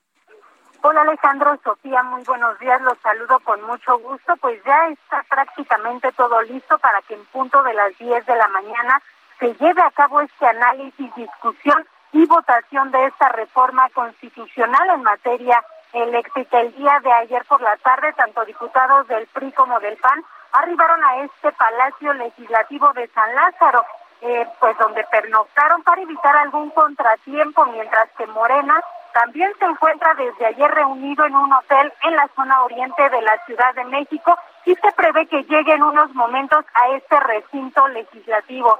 Habrá una serie de concentraciones hacia las afueras de esta Cámara Baja del Frente Nacional Obradorista y también del Sindicato Mexicano de Electricistas. En este momento la situación pues es tranquila, aunque ya hay presencia de unos 200 manifestantes quienes le gritan consignas en contra de los diputados que acceden a este recinto legislativo para que aprueben la reforma eléctrica. Decirles también que los accesos están abiertos, no hay restricción para el tránsito vehicular. Tampoco en estos momentos hay eh, presencia, muy poca presencia de elementos de seguridad, al menos aquí al exterior de esta Cámara Baja. Así que el ambiente pues es hasta ahorita tranquilo y esperemos que ya la llegada de los diputados restantes para que dé inicio en punto de las 10 de la mañana esta discusión. Alejandro Sofía. Oye, Vero, entonces ya hay mucho más ambiente ahí afuera en la Cámara de Diputados. ¿Crees que en caso de que llegue algún diputado que no haya podido pernoctar de estos de la oposición, pueda ingresar sin problemas? Sí, Alejandro, de hecho, eh, algunos están llegando en sus vehículos, se les permite el paso, simplemente les eh, pues dan algunas consignas para que aprueben esta reforma, algunas rechiflas, pero sí, sí, el acceso está abierto para eh, los diputados y para personal que labora aquí en la Cámara de Diputados. Bueno, pues ya nos contarás, eh, Vero, porque sí va a ser una sesión como hace mucho no se veía, una sesión intensa, histórica, sobre todo cuando hablamos de esta propuesta por el presidente Andrés Manuel López Obrador. Y bueno, pues no sabemos qué tan larga es, porque mucho se decía incluso, Vero, que los diputados de oposición tenían claro ya su, su votación, que incluso no había reservas, ¿no? Eh, que, que debatir, porque estaban en contra de todo este dictamen, y que bueno, pues más allá de las posturas de cada uno de los partidos, no iba a haber una discusión y solamente se iba a votar, por lo que ha sido más este esperar para llegar a este momento que lo que se vaya a tratar en el Pleno para, para la discusión y la votación. Así es, Sofía. De hecho, eh, pues ayer se rumoraba que Morena pretendía aplazar nuevamente esta discusión. Ellos salieron a decir que no, que el día de hoy sí habría esta discusión y votación, aunque se perfila que sea difícil su aprobación a Morena, le faltan pues muchos votos para poder alcanzar estas dos terceras partes. Sin embargo, pues ellos dijeron que van a seguir en la lucha. Aquí mucha gente ya los está apoyando. Se espera que a las 11 de la mañana lleguen más manifestantes a favor de esta reforma eléctrica. Sin embargo, se ve complicado que sea aprobada en el Pleno Legislativo, que esta sesión se espera que sea pues larga, los posicionamientos de todos los partidos en este tema de la reforma constitucional. Así que vamos a estar muy pendientes de cómo se vaya desarrollando esta discusión. Pues estaremos haciendo enlace contigo nuevamente más más al ratito, antes de que nos despidamos de la emisión de este domingo, para que nos des todos los pormenores. Ya nos están llegando imágenes aquí a la cabina de este momento en el que los diputados de Morena están abandonado, abandonando un hotel situado ahí en Iztacalco, donde pernoctaron desde ayer, cenaron estuvieron degustando platillos, recibieron al nuevo diputado expriista en sus filas y ya en este momento están a bordo precisamente del autobús que los va a trasladar y que estarán llegando ahí en unos minutos en donde te encuentras tú, en el recinto del Palacio Legislativo. De San Lázaro, mi querida Vero.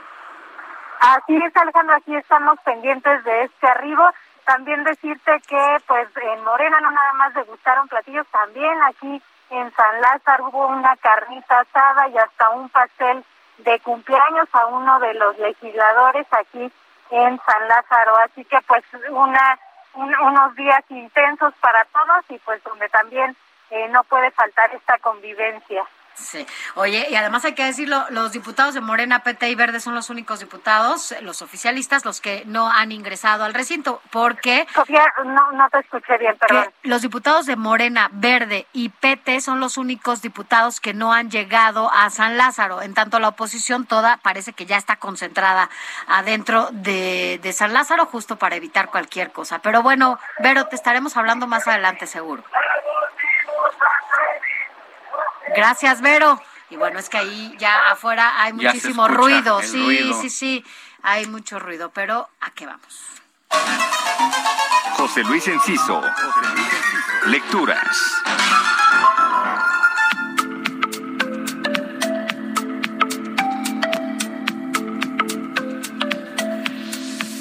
Mi querido José Luis Enciso, crítico literario del informativo de fin de semana, poeta, escritor. Muy buenos días, ¿cómo estás? Buen día, queridos amigos. Espero que estén muy bien en esta mañana de inicio de semana, todavía de descanso para muchas personas. Y aunque ya pasó la Semana Santa, pues nos queda esta semana de Pascua en la que espero que podamos encontrar tiempo para relajarnos y también para leer. Eh, por eso hoy no solo quiero hablarles de un libro, sino de dos, para que tengamos opciones de lecturas tanto chicos como grandes. El primero de ellos es una novela de corte juvenil, muy emparentada con la ciencia ficción y con la fantasía épica. Se trata de La Reina de Sara, un libro escrito por Carlos González Muñiz, con el que obtuvo el premio Gran Angular de Ediciones SM apenas en diciembre pasado. Eh, este libro nos habla de un mundo muy peculiar en el que hay un continente llamado Circa, integrado por cuatro países con su propia historia y mitología. Y fíjense que este continente tiene la peculiaridad de que dos veces por año sufre un gran terremoto llamado Cain que reconfigura pues todo el espacio, ¿no? Se reacomodan las regiones como una forma de dar equilibrio a este mundo habitado no solo por humanos, sino también por autómatas. Aquí los autómatas son una especie pues de raza ancestral con sus propias costumbres y su propio dios que sirven a los humanos. Y en este mundo los mapas y la historia son muy importantes porque eh, pues encontraremos una rebelión y veremos cómo el destino de los circadianos queda en manos eh, básicamente de cuatro personajes. De un amante de los mapas llamada Popea, eh, de Valeria, una sirvienta que se niega a seguir sirviendo, de Servio, un militar muy siniestro, y de Horacio, un, un cartógrafo que se vuelve muy importante para esta historia de aventuras. Y además estamos ante una novela que no solo se queda en el papel, sino que tiene un universo ampliado, porque mediante un código QR, los lectores pueden entrar a un espacio en la web donde encontrarán más información de los personajes, de las leyendas de circa, en fin, todo, eh, pues obviamente surgido de la imaginación de Carlos González, pero trabajado tan minuciosamente que recuerda a estos universos emblemáticos de, la fantasía épica como los de Tolkien en, El Hobbit y en El Señor de los Anillos, ¿no? Y, bueno, el segundo libro del que quiero hablarles... Sí. ¿Te parece si ahora que ya nos diste esta novela juvenil. Nos esperamos al corte y nos hablas de la segunda. Con gusto. Nos va a hablar de Membrana de Jorge Carrión. Pausa y volvemos con más.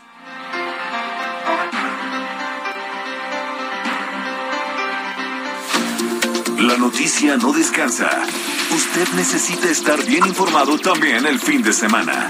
Esto es Informativo El Heraldo Fin de Semana.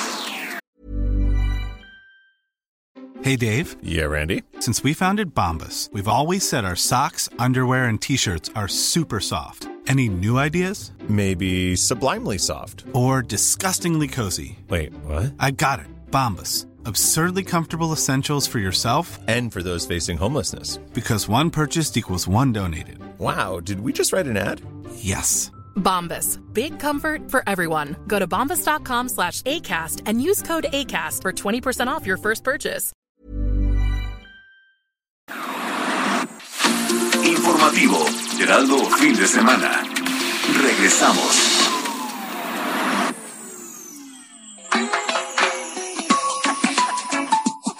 Uno de los lugares preferidos de los capitalinos para refrescarse y poner sus ideas en orden en Semana Santa es el popular balneario Elba, ubicado en la alcaldía Iztapalapa, en el oriente de la Ciudad de México, el cual recibe visitantes ya desde el pasado 8 de abril. Cuenta con cuatro albercas, una de ellas techada, tres de ellas con la profundidad de un metro cuarenta, una alberca con un metro. Aparte cuentan con un chapoteadero especialmente para los niños chiquitos. Además hay toboganes de 5, 7 y 10 metros de altura para los más aventurados. En el Elba solo hay tres reglas para los más pequeños del hogar. Tomar el sol, chapotear y jugar. Para los adultos, la regla general es la de descansar del ajetreo diario. Los visitantes pueden rentar mesas y sillas, comprar e ingresar alimentos, pero no pueden consumir bebidas alcohólicas. La entrada cuesta 80 pesos para adultos y 70 pesos para niños. El horario, 9.30 de la mañana a 5 de la tarde durante estos días de Semana Santa. Y conforme avance la tarde, el ambiente se prende. En el balneario hay un DJ que insta a los asistentes a ganar el clásico y popular reconocimiento de la mesa más prendida. Hoy todavía tienes tiempo.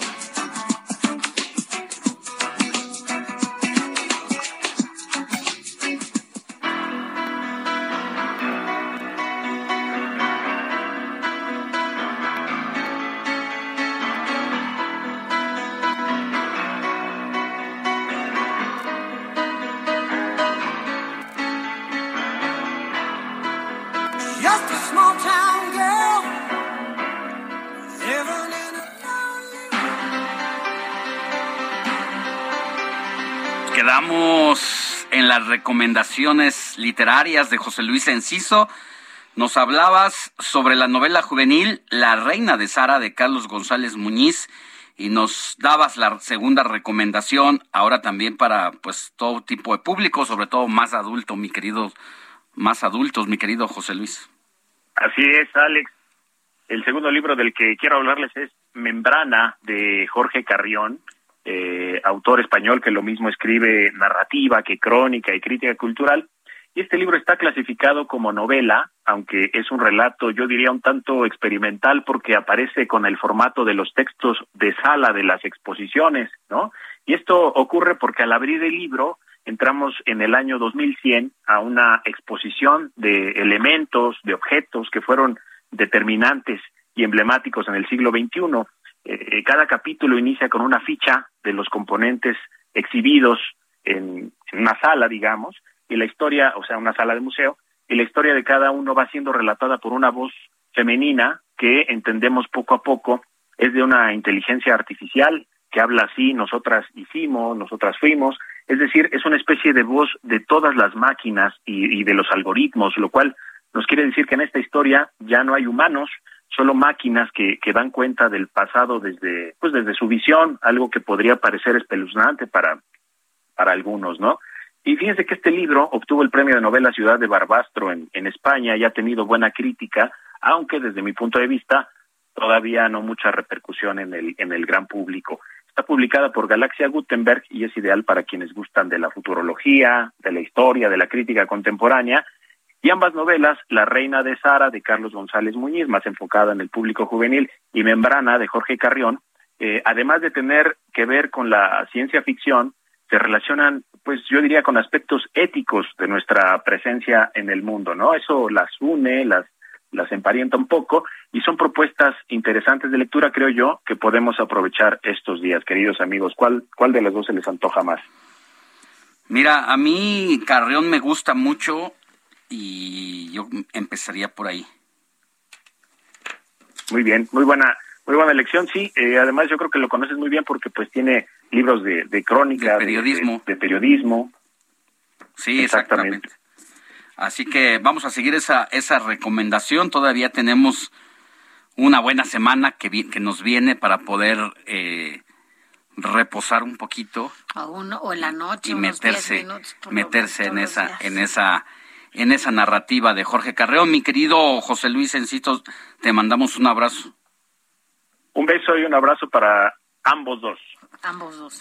Cuídate mucho, gracias. Hasta luego, bye. Gracias. Informativo El Heraldo, fin de semana, con Sofía García y Alejandro Sánchez. Síganos. 8 de la mañana con 35 minutos. Vámonos ahora a información de los estados. Y es que ayer le decíamos que había, pues que se provocó un incendio, o que había un incendio allá en la refinería de Antonio Dovalí Jaime en Salina Cruz, en Oaxaca, y que ya llevaba 12 horas sin poder ser, eh, bueno, pues apagado todo este incendio. Pero, ¿qué pasó? en este en esta refinería. José Luis López, nuestro corresponsal allá en Oaxaca, tiene toda la información.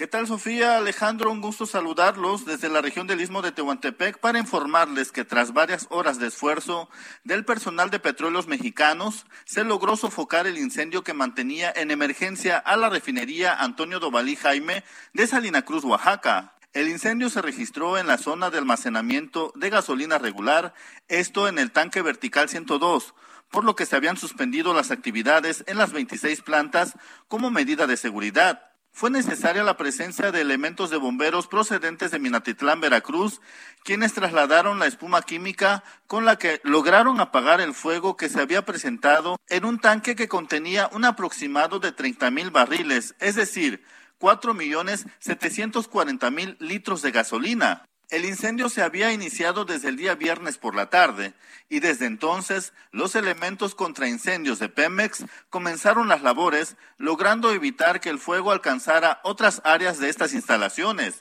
Durante la noche todo indicaba que el fuego estaba controlado. Sin embargo, cerca de las cinco horas del día sábado, las llamas nuevamente alertaron a las autoridades y a la población debido a que la gran columna de humo y el fuego se observaba a varios kilómetros de distancia. Cerca del mediodía, las autoridades municipales de Salina Cruz, Oaxaca, se declararon en sesión permanente con los integrantes del Consejo Municipal de Protección Civil para atender la emergencia que se estaba presentando. Ante el hermetismo de la paraestatal, fue la autoridad municipal la que informó sobre la situación que se estaba presentando. Incluso se destinaron cuatro camiones y algunas camionetas para evacuar a las familias de las poblaciones cercanas en caso de una emergencia mayor. Pero esto ya no fue necesario. No se reportó ninguna persona lesionada ni pérdida de vidas humanas por este incendio y finalmente tras casi 24 horas de incendio el fuego se sofocó. Sin embargo, las operaciones de las 26 plantas derivado de esta emergencia fueron suspendidas. En el año 2017 se presentó una situación similar. Se siniestraron 16 tanques con capacidad de 500 mil barriles de crudo cada uno. Durante el 2020 se presentó un incendio y en el año 2021 fueron en total dos. Este es mi reporte, Alejandro. Gracias. Muchas, muchas gracias.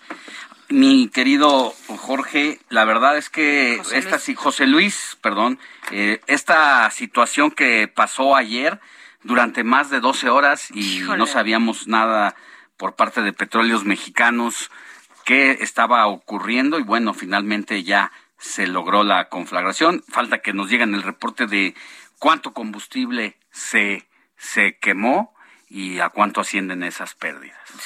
No, bueno. Pero vamos a más. Eduardo Marín y el séptimo arte.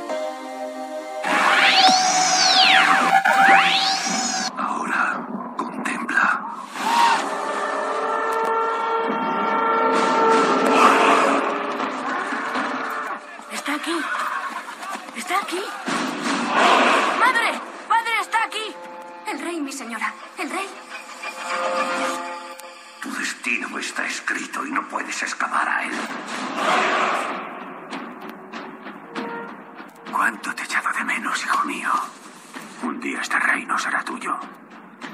Gracias, padre. Mi rey.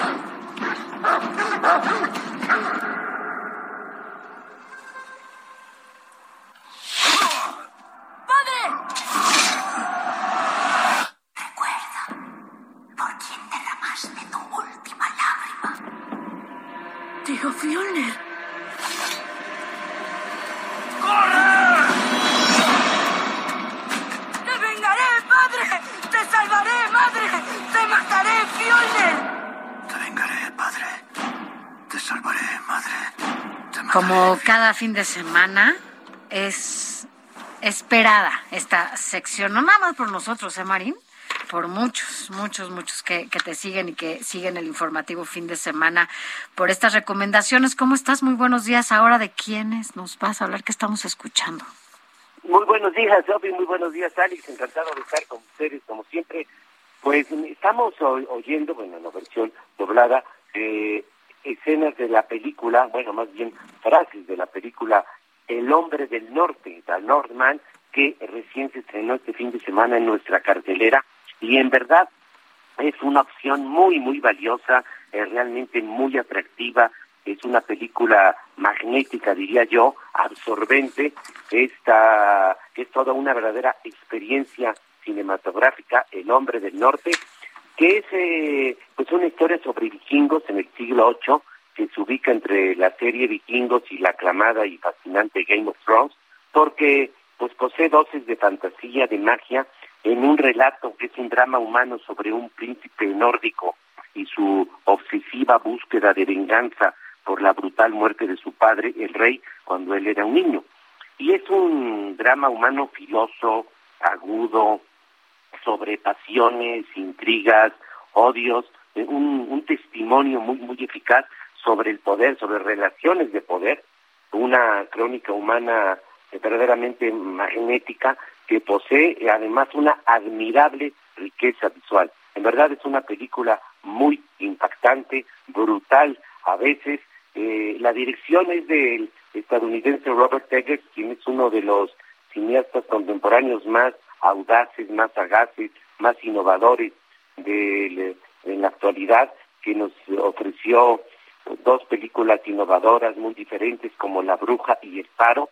Y bueno, y aquí en El Hombre del Norte está respaldado por un reparto brillante, muy, muy atractivo, el sueco Alexander Skarsgård, eh, la australiana Nicole Kidman, quien últimamente ha tenido mucho trabajo en papeles muy destacados, eh, Anya Taylor-Joy, esta actriz que es la actriz de moda, que por cierto nació en Argentina, que ayer cumplió, por cierto, 26 años, la actriz de la serie Gambito de Dama, y, en pequeños papeles pues aparecen Willem Dafoe, Ethan Hawke y hasta la cantante islandesa Björk. Así que se estrenó en cines, realmente esta película sorprendente, repito, es toda una experiencia, El hombre del norte, no se la pueden perder, una de las grandes, de, de los grandes películas, de los grandes estrenos que hemos tenido en los últimos meses. Bueno, pues entonces tendremos que verla sí o sí y además porque hay que recordarlo siempre que nos haces una recomendación, eres muy eres muy especial para las recomendaciones. Entonces, bueno, pues vaya que vale la pena, sobre todo cuando tú nos las nos las comentas. Tú ya sabes que yo más bien me he vuelto especialista en ver todas las películas que tienen que ver con niñas y niños.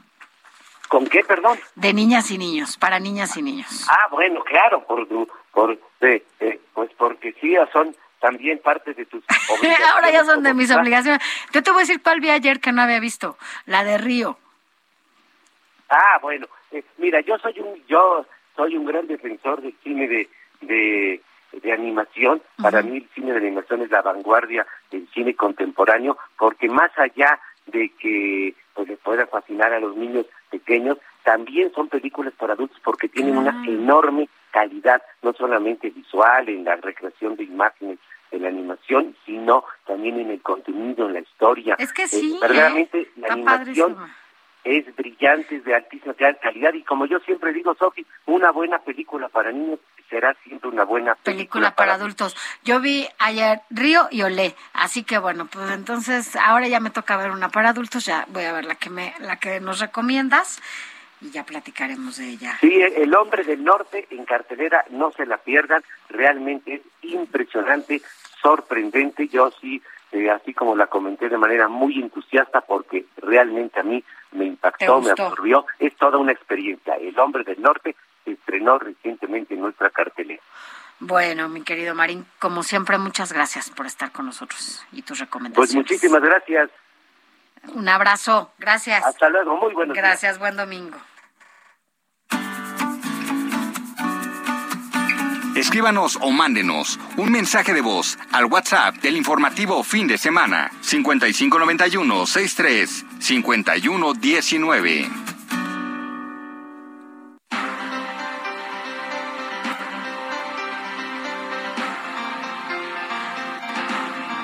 Ocho de la mañana ya con 45 minutos. Oye, bueno, pues estoy viendo que, de acuerdo a imágenes que nos están dando a conocer en redes sociales, pues resulta que ya están ingresando los diputados de la oposición a la, al recinto legislativo. Eh, se ven, pues ya a los diputados, por ejemplo, de, de Movimiento Ciudadano, que están entrando a, este recinto todos, casi siempre, como son este movimiento naranja, si no llevan sus termos naranjas, llevan su ropa naranja, llevan todo naranja, ¿no? Y ahora entraron con unas flores que quiero saber qué flores son, porque son naranjas. Entonces, bueno, están entrando así al recinto eh, con estas flores que En dan... realidad son macetitas, ¿no? Bueno, sí, flores, obvio, pero Sí, son flores, pues macetas, entran- así no Ajá. son. Ajá. como plantas, Sí, con- son pero, pero tan- traen flores. Eh, y bueno, pues es esta bancada que dice que, bueno, aparte, a través de la cuenta de Twitter de su coordinador, de Jorge Álvarez Maínez, pues dice que es la primera bancada en hacerse presente en el Pleno y que están listas para defender el futuro y cumplirle a las próximas generaciones frente al odio y las agresiones. Flores, vida y esperanza. Hoy será un gran día y entonces están estas, pues, eh, plantas, flores, no son flores porque vienen dentro de una maceta, pero están, son color naranja y están este poniéndolas cada uno en sus curules. Ahí las ponen como parte de pues de su color, ¿no? Porque siempre están de naranja, los movimientos naranja. Mira, también acaba de lanzar un tweet el coordinador del PAN en la Cámara de Diputados, Jorge Romero Herrera, y dice, iniciamos el día en San Lázaro, Cámara de Diputados, las y los 113 diputados del PAN, ya estamos aquí para dar la batalla por el futuro de México.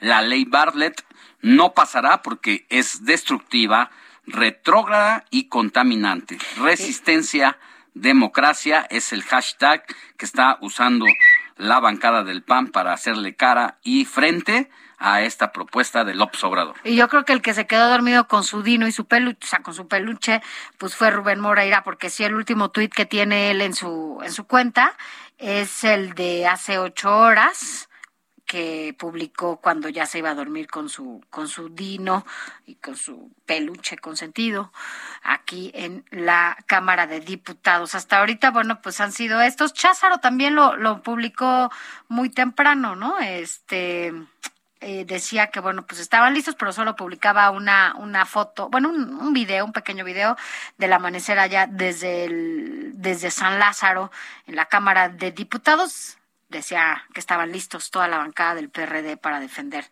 las causas. Así que bueno, pues ya quiero que empiece esta sesión, va a estar muy entretenida, ¿no? Va a estar bien saber como cuáles los argumentos y discursos de cada uno de los diputados allá que la que la fijen, pues.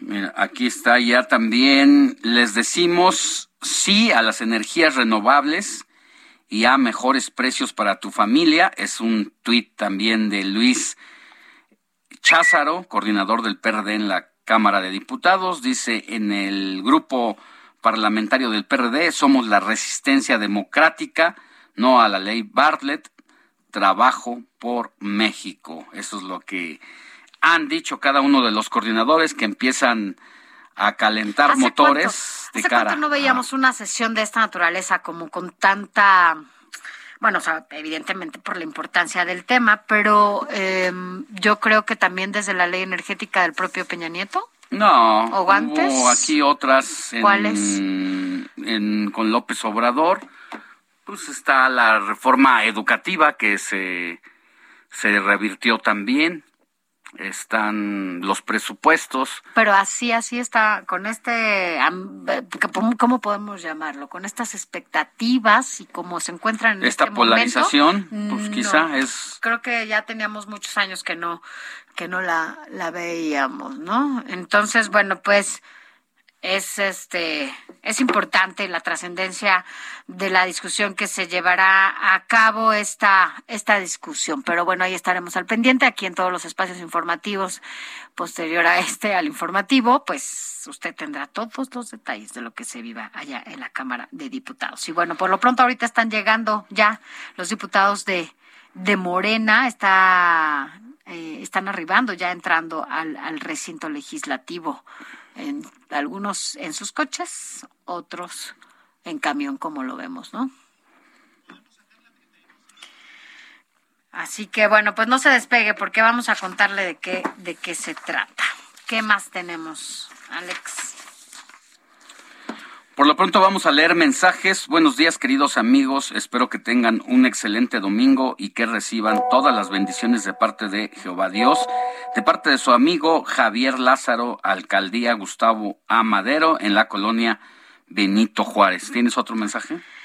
Otro mensaje, buenos días, les saluda Adriana Juárez desde la alcaldía Coyoacán. En estos días de descanso vi unas películas de Netflix y se las quiero recomendar. Una es Granizo y la otra es Vidas de Papel. Ah, bueno, pues ya las vamos a, a ver sobre todo en esta semana que viene todavía para muchos de descanso. Seguimos con más. Escríbanos o mándenos un mensaje de voz al WhatsApp del informativo fin de semana 5591 63 5119.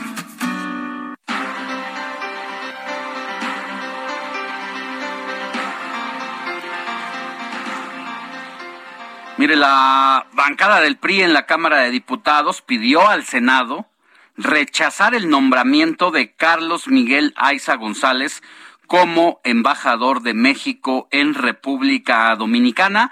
Esto luego de que se diera a conocer que Carlos Miguel Aiza, hijo, renunció al PRI para sumarse a la bancada de Morena y apoyar la reforma eléctrica del presidente López Obrador. Escuchemos a nuestra compañera Elia Castillo.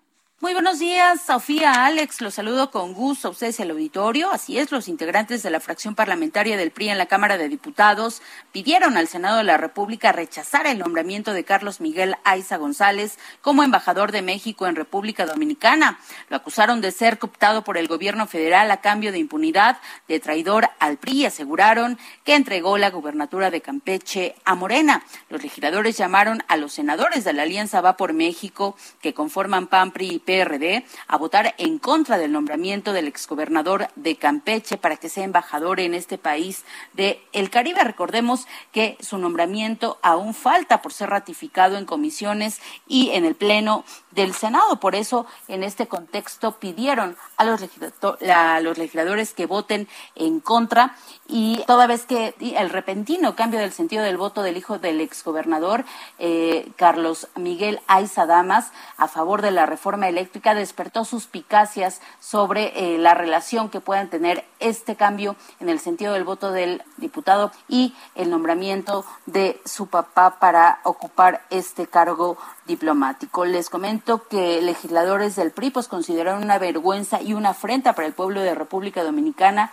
que el gobierno de Morena envíe como embajador a un hombre como Carlos Miguel Aiza.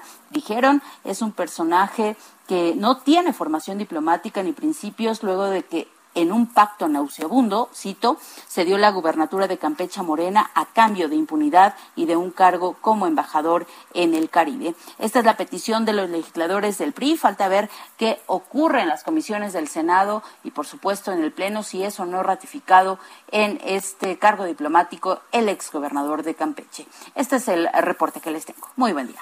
Muchas gracias, Elia Castillo. Pues allí está diputados del PRI piden a sus compañeros senadores del PRI que rechacen el nombramiento de quien fuera el gobernador de Campeche y que ha sido propuesto por el gobierno del presidente López Obrador para ocupar precisamente la Embajada de República Dominicana, nuestra embajada mexicana allá. Por lo pronto. Todo por amor. Amor, amor con amor se paga. Así, así como le gusta al presidente de la República pronunciar esa frase.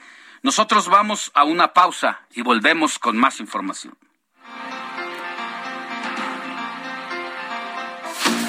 La noticia no descansa. Usted necesita estar bien informado también el fin de semana. Esto es Informativo El Heraldo Fin de Semana.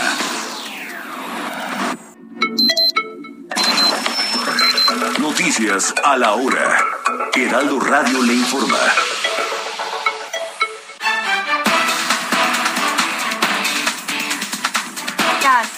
De la mañana en punto, al reanudarse el octavo día de búsqueda de Devaní, su padre Mario Escobar mencionó que la Fiscalía General de Justicia de Nuevo León demostró varios videos que sin entrar en detalles, señaló, les brindan esperanzas de dar con la joven. Con el hashtag Presas Políticas Libertad, la colectiva feminista Ocupa Cuba Monumenta Viva, a la cual pertenecen las mujeres detenidas ayer tras ser desalojadas de un edificio de la Comisión Nacional de los Derechos Humanos, exigen la presentación con bien de las compañeras detenidas. Organizaciones sociales de distintas comunidades indígenas oaxaqueñas recibieron permisos para que lleven a cabo investigación científica y medicinal del cannabis, expedidos por la Comisión Federal para la Protección contra Riesgos Sanitarios. Autoridades controlaron el sábado un incendio ocurrido en uno de los tanques de combustible de la refinería de Pemex Antonio Dovalí Jaime, esto en el istmo de Tehuantepec, Oaxaca.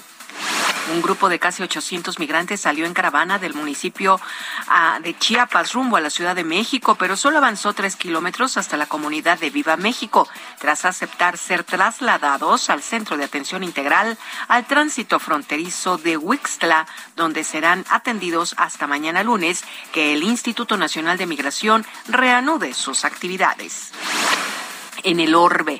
El Papa Francisco abogó este domingo por un acceso libre a los lugares santos de Jerusalén, donde en los últimos días los enfrentamientos entre fieles musulmanes y las fuerzas israelíes dejaron decenas de heridos en la explanada de las mezquitas. Un tiroteo en el centro comercial del Columbiana Center Mall en Carolina del Sur dejó hasta el momento 12 heridos y tres personas detenidas. El jefe del Departamento de Policía consideró que no fue un ataque al azar. Informó también que aunque hay tres detenidos, todavía no está claro cuántas personas realmente participaron en el hecho. Corea del Norte probó un nuevo sistema de armamento bajo la supervisión del líder Kim Jong-un para mejorar la eficacia de sus armas nucleares tácticas, así lo dijo a la agencia estatal KCNA.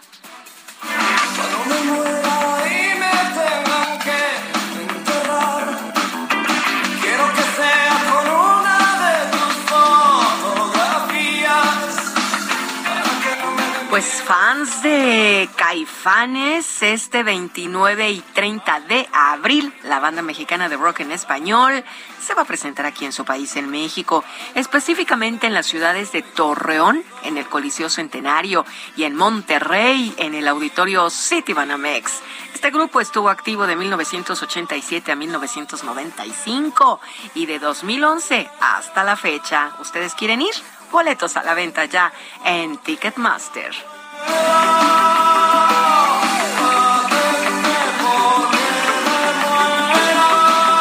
Son las 9 de la mañana con 3 minutos tiempo del centro de México. Amigos, estamos en el informativo fin de semana con Sofi y Alex. Regresamos con ellos con toda la información y mientras tanto les saluda Mónica Reyes.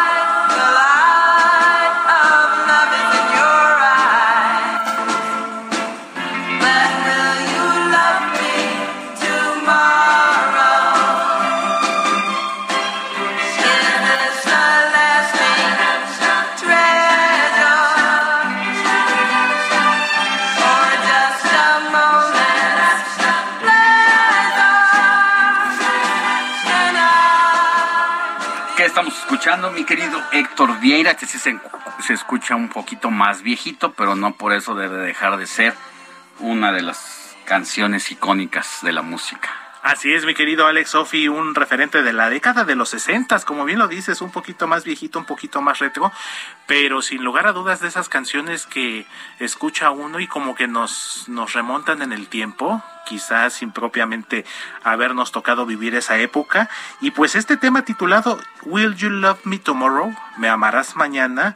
También forma parte de este nombramiento que hizo la Biblioteca del Congreso de los Estados Unidos en esta lista de 25 canciones que fueron consideradas, declaradas tesoro, tesoro para la posteridad. Este tema es interpretado por eh, la agrupación femenil de Shirelles, fue lanzado en 1960 en diciembre y forma parte del disco del mismo nombre, Will You Love Me Tomorrow, que fue considerado en esta lista. Una década de los 70 que también tuvo importantes exponentes como el propio Elvis Presley, agrupaciones como The Supremes, de donde salió la icónica Diana Rose, de Four Seasons, eh, Frankie Valli. Eh, sin lugar a dudas, fue también una época muy importante y sobre todo en un contexto internacional en el que el mundo estaba estaba la expectativa, eh, pues en el marco de lo que fue la Guerra Fría también entre los Estados Unidos y la Unión Soviética. Entonces fue uno de los referentes de la década de los 60.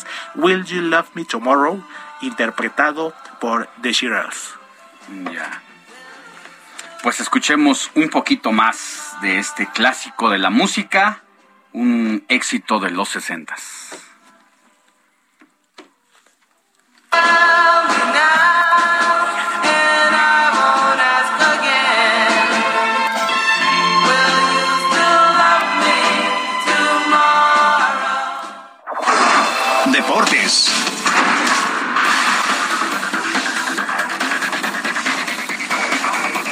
Ya son las nueve de la mañana con siete minutos y ya está con nosotros. Oye, Robert, ¿sí sabías que hoy era tu santo? Ah, eso sí no lo sabía. Yo pensaba que era hasta junio, mi santo. No, pues Pero es que así como gracias. hay varios Alejandros en el, en el año, varios Josés, varios, varios de todo, pues hoy es el santo de los Robertos. Entonces, Ah. bueno, ya la verdad es que te habíamos traído como un pastelito y todo, pero pues como no llegaste, no lo vamos a comer nosotros. Ah, pues ahí se lo comen, pues por mí lo disfrutan. Muchísimas Tú gracias. síguete asoleando, Robert. en las vacaciones. No, pues aquí andamos, trabajando como debe. Y aquí para retomar este, la bonita canción de We Are the Champions de Queen que estaban comentando hace ratito. A ver, ¿por Este, qué? ya estamos en el cierre de nuestra jornada deportiva aquí en la Liga Mexicana. Ya faltan tres jornaditas para que termine. Y además, Sofi Tanham, traigo la nota a tus Pumas. Ya sé. Ah, juegan este fin de semana, este domingo a las 12 del día.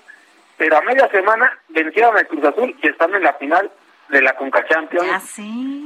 de aquí en la CONCACAF, ya son este, finalistas, van a jugar contra un equipo de la liga de la MLS, que es el Seattle Thunder, que va a ser hasta el próximo, de este miércoles al otro va, va a ser el partido de ida. Con eso te traigo la buena noticia de tus Pumas. Pues hay que verlo, ¿no? Pues hay que verlo, va a estar muy interesante ese partido. Porque la Liga Mexicana tiene poderío sobre la MLS en este tipo de Ya regresamos bien y de buenas los Pumas, ¿eh? Pero también aquí, en- como te mencionaba, la Liga MX está ya cerrando su fase regular. El América venció a los Cholos. Nuestros- nuestras águilas, Alex, se están manteniendo, se están este ya, se están, volando. ya están- recuperando. Pues se están, están recuperando.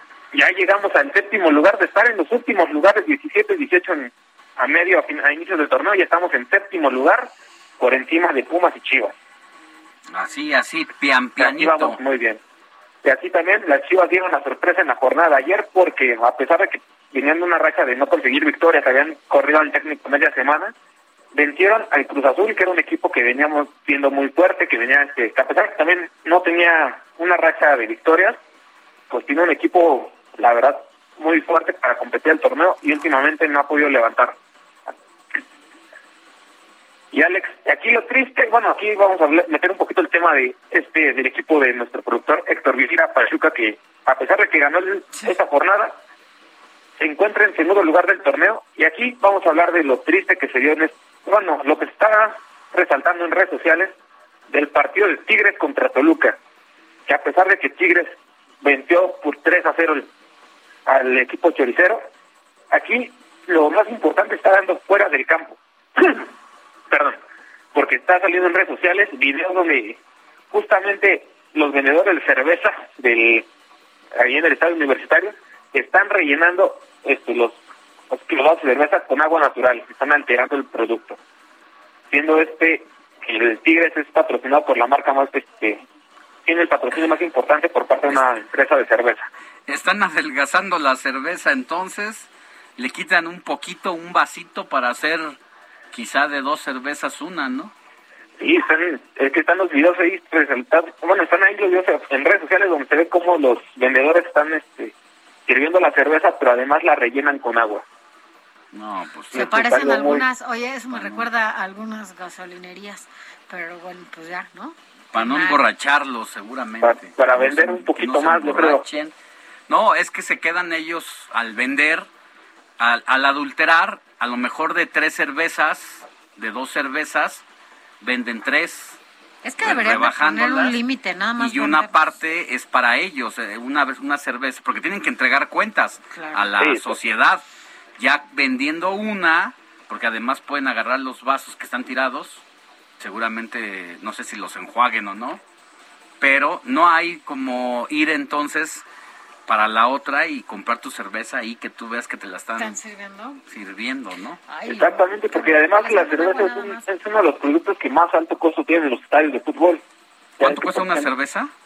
Una cerveza, por ejemplo, en los estadios aquí de, de la ciudad de, de la Ciudad de México llegan a costar entre 160 pesos. me parece, 140 ¿Pero qué te venden? ¿Un litro de cerveza o te venden un No, vasito dos, de este, cerveza? Dos, dos este, botellitas. Dos, dos, bote- dos botellas o dos botes, ¿no? En un vaso. sí, sí, dos botellas y dos botes, dependiendo de la marca o del estadio donde vayas. es, Carísima. Pues es el Pero gran mire, negocio, ya retomando el tema del alcohol, vámonos tantito al, allá al otro lado del mundo con el tema de Qatar, que ya si viene, ya en noviembre es el Mundial, y esa es una de las, de las cosas que más había durante, bueno, de algunos aficionados que han tenido la oportunidad de ir, y se puede, este, se pueden consumir alcohol en este país este musulmán que tiene prohibida la venta de alcohol en espacios concurridos, en- no puedes tomar en público, no puedes este, consumirla en ningún lado del país por el reglamento que tiene ahí, pero la FIFA ha llegado como acuerdos con el más que la directiva del Comité de Qatar para que logren vender en algunas partes de, de los estadios esta esta bebida.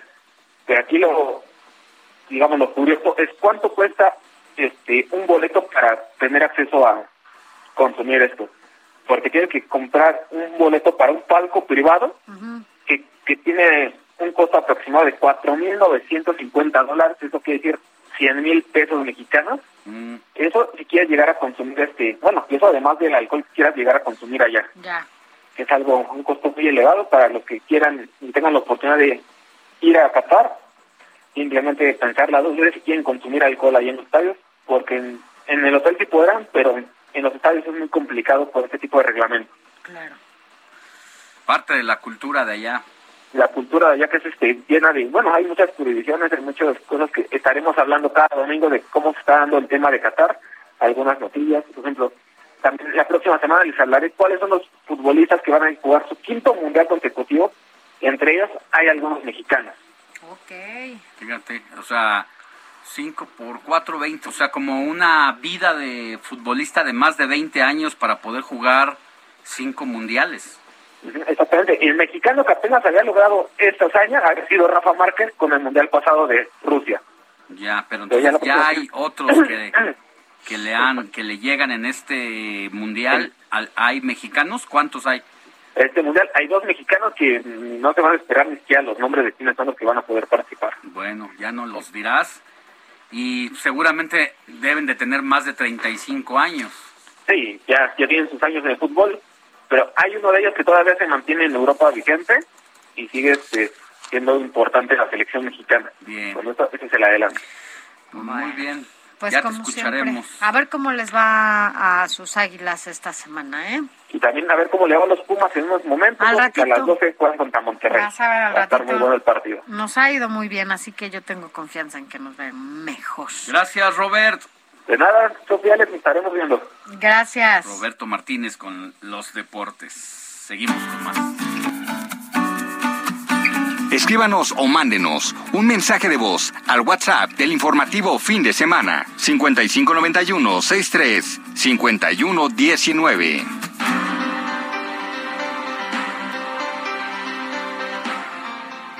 Ya son las 9 de la mañana con 15 minutos, hora del centro de la República. Mire, tenemos en la línea telefónica a Ricardo Mejía Verde- Verdeja. Él es subsecretario de Seguridad Ciudadana Federal. Nos va a hablar, eh, subsecretario, sobre los trabajos y los resultados de la Coordinación Nacional Antisecuestros de la Secretaría de Seguridad Ciudadana que ha permitido un número importante en la detención de plagiarios. Buenos días, ¿cómo está? Muy buenos días, gusto en saludarles y, y un saludo para todo el auditorio. Gracias. Cuéntenos un poquito sobre esta situación de los secuestros en nuestro país. ¿Cómo, es- cómo andamos? Mira, uno de los delitos sin duda más sensibles y que genera más eh, preocupación y, y psicosis social y, y malestar es el tema del secuestro, el tema de, de la privación ilegal de la libertad, donde eh, algún grupo criminal pide un rescate en dinero, amenazando la integridad física de la víctima, a, familiares o, conocidos. Y este delito que es el secuestro, eh, hay una estrategia nacional eh, coordinada por la Secretaría de Seguridad y Protección Ciudadana, que encabeza la licenciada Rosicela Rodríguez, y, y esta estrategia tiene un ente que es el, la Coordinación Nacional Antisecuestros, que es un órgano desconcentrado de la propia Secretaría, quien además de coordinar lo que es el plan antisecuestros a nivel nacional y las políticas antisecuestros, también está en coordinación permanente con las unidades especializadas de combate al secuestro que hay en cada una de las fiscalías estatales en el país. Y, a partir de esta coordinación y de esta relación, eh, la CONACE, así se le conoce por su, por su, por su nombre, eh, la CONACE eh, también ha llevado a cabo acciones operativas en coordinación con las fiscalías locales y con instancias del Gabinete de Seguridad, como la Secretaría de Defensa Nacional, la Secretaría de la Marina, el Centro Nacional de Inteligencia, o en ocasiones con la propia Fiscalía General de la República. Esto nos ha permitido eh, al día, en este año, pues, tener alrededor de, de 5 mil eh, personas que se dedicaban a esta actividad criminal. Esto eh, va de un periodo de julio del 19 al, mes de febrero del presente año y también se han desarticulado 469 bandas de secuestradores en el país y lo más importante es que se han liberado a 1.859 víctimas de estos delitos. Estos números entonces estamos hablando nos, nada más para repetir de julio de 2019 a febrero de este 2022. Así es, del 16 de julio de 2019 al último día de febrero del 22. Estamos hablando de un número muy importante de detenidos, de bandas desarticuladas y de víctimas eh, liberadas, lo que nos ha permitido que haya una eh, baja acumulada eh, importante durante este sexenio del presidente López Obrador. Si lo comparamos estos números que nos ofrece respecto a un periodo del similar al un sexenio anterior, tenemos más bandas que han caído, más secuestradores detenidos? Así es, definitivamente. Eh, hay una eh, baja acumulada de, del inicio de la administración, que fue en diciembre de 2018, a la fecha de, de casi el 65% de disminución de este delito. Esto reflejado en el número de, de carpetas por el delito de, secuestro que se acumulan en las en las fiscalías locales. Es uno de los delitos junto con el delito de robo de hidrocarburos que ha tenido mayor éxito. También el tema del robo eh, de vehículos que también tiene una baja muy importante. Eh, y esto es importante señalarlo porque, como decía al principio, es un delito que genera una gran eh, conmoción social, un, gran dolor social y una gran indignación. Así es. Ahora, en este trabajo, justo como ya lo mencionaba, que están haciendo también en coordinación con las fiscalías de los diferentes estados, ¿qué de cuántas de estas bandas o de estas personas que ya detuvieron, no, por, por este delito, ya eh, se encuentran con una sentencia? Bueno, tenemos un acumulado que vamos presentando en los informes de cero de cero impunidad que se presentan periódicamente en la conferencia mañanera del presidente López Obrador y ahí damos cuenta de las de las sentencias eh, que esto que comentas es muy importante porque es un delito que tiene una penalidad muy alta. Es el delito que se castiga con la pena más más alta. Y además eh, afortunadamente a partir del trabajo de las unidades especializadas en combate al secuestro y la propia CONACE eh, son trabajos muy bien ejecutados eh, en términos eh, de investigación criminal y en términos procesales que permiten que, prácticamente cuando los temas van bien integrados se generen no solamente la vinculación a proceso de los detenidos, sino las sentencias. Te voy a dar un ejemplo. Solo en el mes de febrero de este año se obtuvieron 44 sentencias por el delito de secuestro, con penalidades que van de los 25 a los 110 años de, de prisión. Este, Eh, este trabajo que han estado, perdón, este trabajo que han estado haciendo subsecretario, estamos hablando con el subsecretario de Seguridad Ciudadana Federal, Ricardo Mejía, Mejía Verdeja, es eh, a partir de esta estrategia que hacen como con los diferentes eh, niveles de gobierno, cuál ha sido como un factor importante, sobre todo para la detención de, de estas bandas, no sé, el uso de las nuevas tecnologías, eh, ¿cuál pues ha sido como el factor primordial que ha servido para que se detonen este número de detenidos? Bueno, algo muy importante. Primero es la, el apoyo del presidente López Obrador y de la secretaria Rosa Isela Rodríguez y la coordinación con el Gabinete de Seguridad, eh, con todas las instituciones, como lo comentaba el CEDENA, CEMAR, Centro Nacional de Inteligencia. Eso ha sido clave porque nos ha permitido que estos especialistas en el tema pues tengan un respaldo institucional y operativo muy fuerte. Eh, a partir de ahí, lo más importante ha sido el giro que ha tenido la CONACE. La CONACE anteriormente era una instancia eh, meramente de eh, revisar las políticas antisecuestros, coordinar que los recursos del FASP, del eh, Fondo de Aportaciones a la Seguridad Pública, que iban a las unidades antisecuestros, llegaran, pero no se metía eh, de lleno a la operación, es decir, a, a participar en detenciones, en coadyuvar con, con las Claro. UEX y, y con estas instituciones a la detención de, de, de- de los criminales o los presuntos criminales. Este es el giro más importante. Tenemos, además de lo que comentaba al inicio de la plática, también eh, dos eh, operativos cero impunidad, uno en Sonora, en Cajeme, Guaymas, que nos ha permitido al, al mes de marzo del, de este año, entre, entre enero y marzo de este año, detener a 94 generadores de violencia en Cajeme. Esto es muy importante porque aquí no solamente se les ha detenido eh, por secuestro, sino también por otros delitos como homicidio, feminicidio, eh, robo con violencia.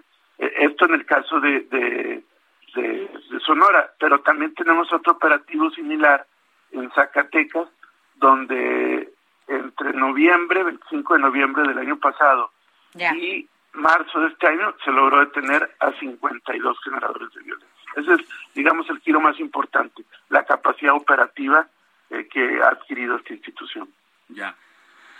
Ricardo Mejía Verdeja, vamos a una pausa y nos espera unos segunditos para la despedida y nos diga en el mapa que tiene seguridad dónde están los focos, dónde estuvieron los focos de mayor riesgo. Sí, claro, con todo gusto. Pausa. La noticia no descansa. Usted necesita estar bien informado también el fin de semana. Esto es Informativo El Heraldo Fin de Semana. Informativo Heraldo Fin de Semana.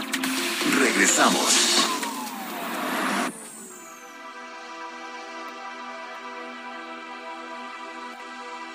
A partir del martes 19 de abril, se podrá visitar la réplica de la Capilla Sixtina que se instalará en el Zócalo de la Ciudad de México. El gobierno de la capital del país detalló que habrá dos modalidades para obtener los boletos, que serán gratuitos, ya sea a través del sitio www.sixtinaenmexico.com, en el cual ya se encuentran disponibles y también en ventanillas que se instalarán en el lugar de la exposición. El horario será de martes a domingo de 10 a 18 horas y la entrada será por grupos de 300 personas cada 20 minutos. Las personas que cuentan con alguna discapacidad, adultos mayores y mujeres embarazadas tendrán un acceso exclusivo.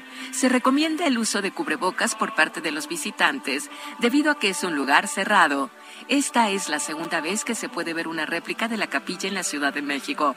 La primera fue en el Monumento a la Revolución en el año 2016. Cabe destacar que la jefa de gobierno Claudia Sheinbaum resaltó el valor cultural de esta exposición y dijo, para nosotros es fundamental promover la cultura y como siempre es gratuita.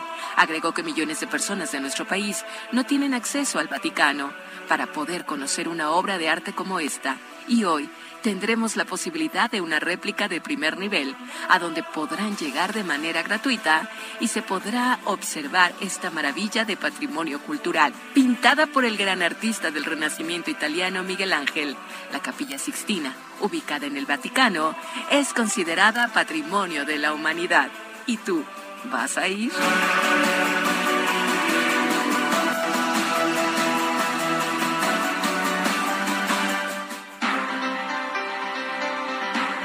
9 de la mañana con 32 minutos hora del centro de la República. Eh, estábamos platicando antes de irnos a la pausa con Ricardo Mejía Verdeja, subsecretario de Seguridad Pública Federal, sobre los trabajos y resultados de la Coordinación Nacional Antisecuestros, que ha permitido, nos decía, la detención de 4.286 plagiarios 469 bandas desarticuladas y 1.859 personas privadas de su libertad han sido rescatadas. Y quedábamos en la pausa que nos iba a decir al regresar, eh, Ricardo, dónde estuvieron los principales focos rojos, cómo estuvo el mapa de este tema relacionado a los secuestros. ¿Nos escucha, subsecretario? Bueno, anda por ahí. A ver, vamos a ver si ya lo, lo rescatamos, eh, porque estábamos platicando justo como lo dices con Ricardo Mergía Verdeja, quien es el subsecretario de Seguridad Pública Federal. ¿Ya nos escucha, subsecretario? Sí, Sofía y Alejandro, los escucho muy bien. Listo. Gracias.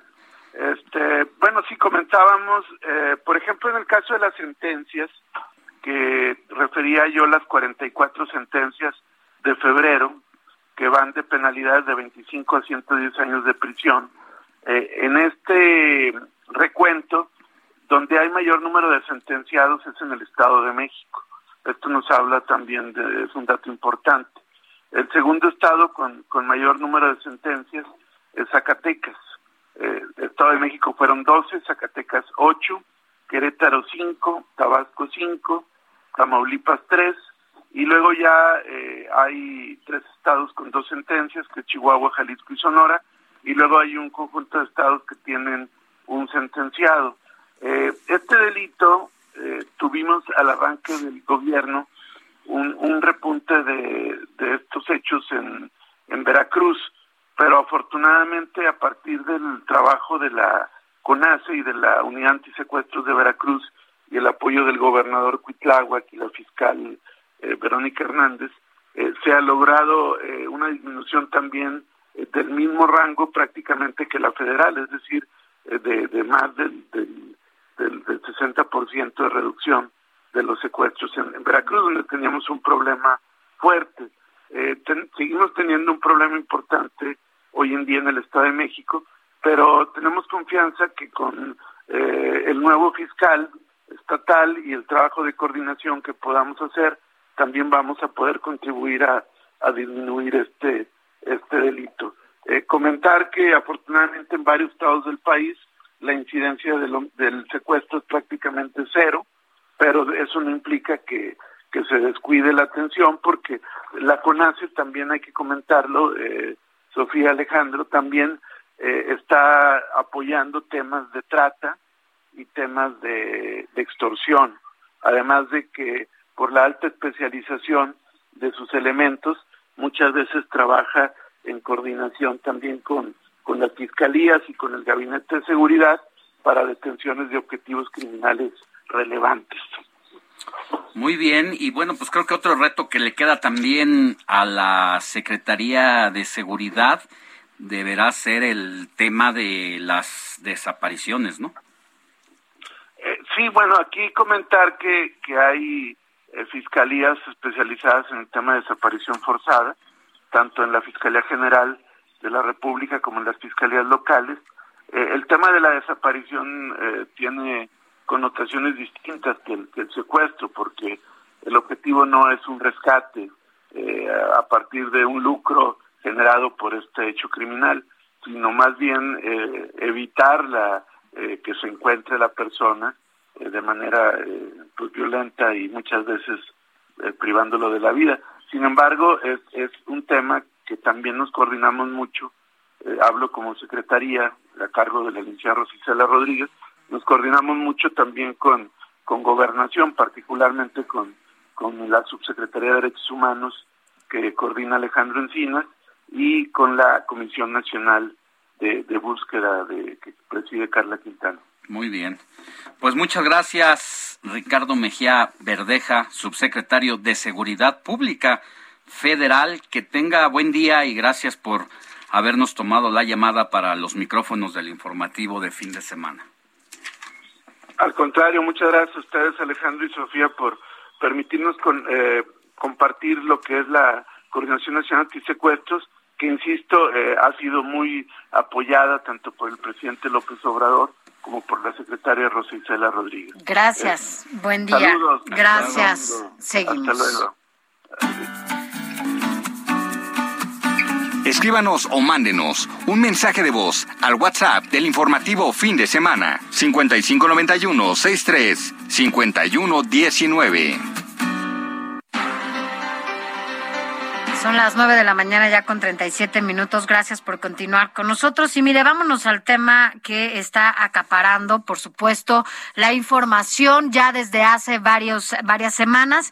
Y es que hoy llegó el día, la cita para que los diputados eh, voten ya esta reforma eléctrica que ah, envió el presidente de la República, Andrés Manuel López Obrador, en donde, bueno, pues todo parece que le daría todo el poder a la Comisión Federal de Electricidad para que genere la electricidad en este país. Pero quien está allá desde ayer eh, es mi compañera Verónica Macías y todo apunta, Vero, que ya están adentro del recinto todos los diputados o faltará alguno por allá. ¿Cómo estás? Muy buenos días de nuevo.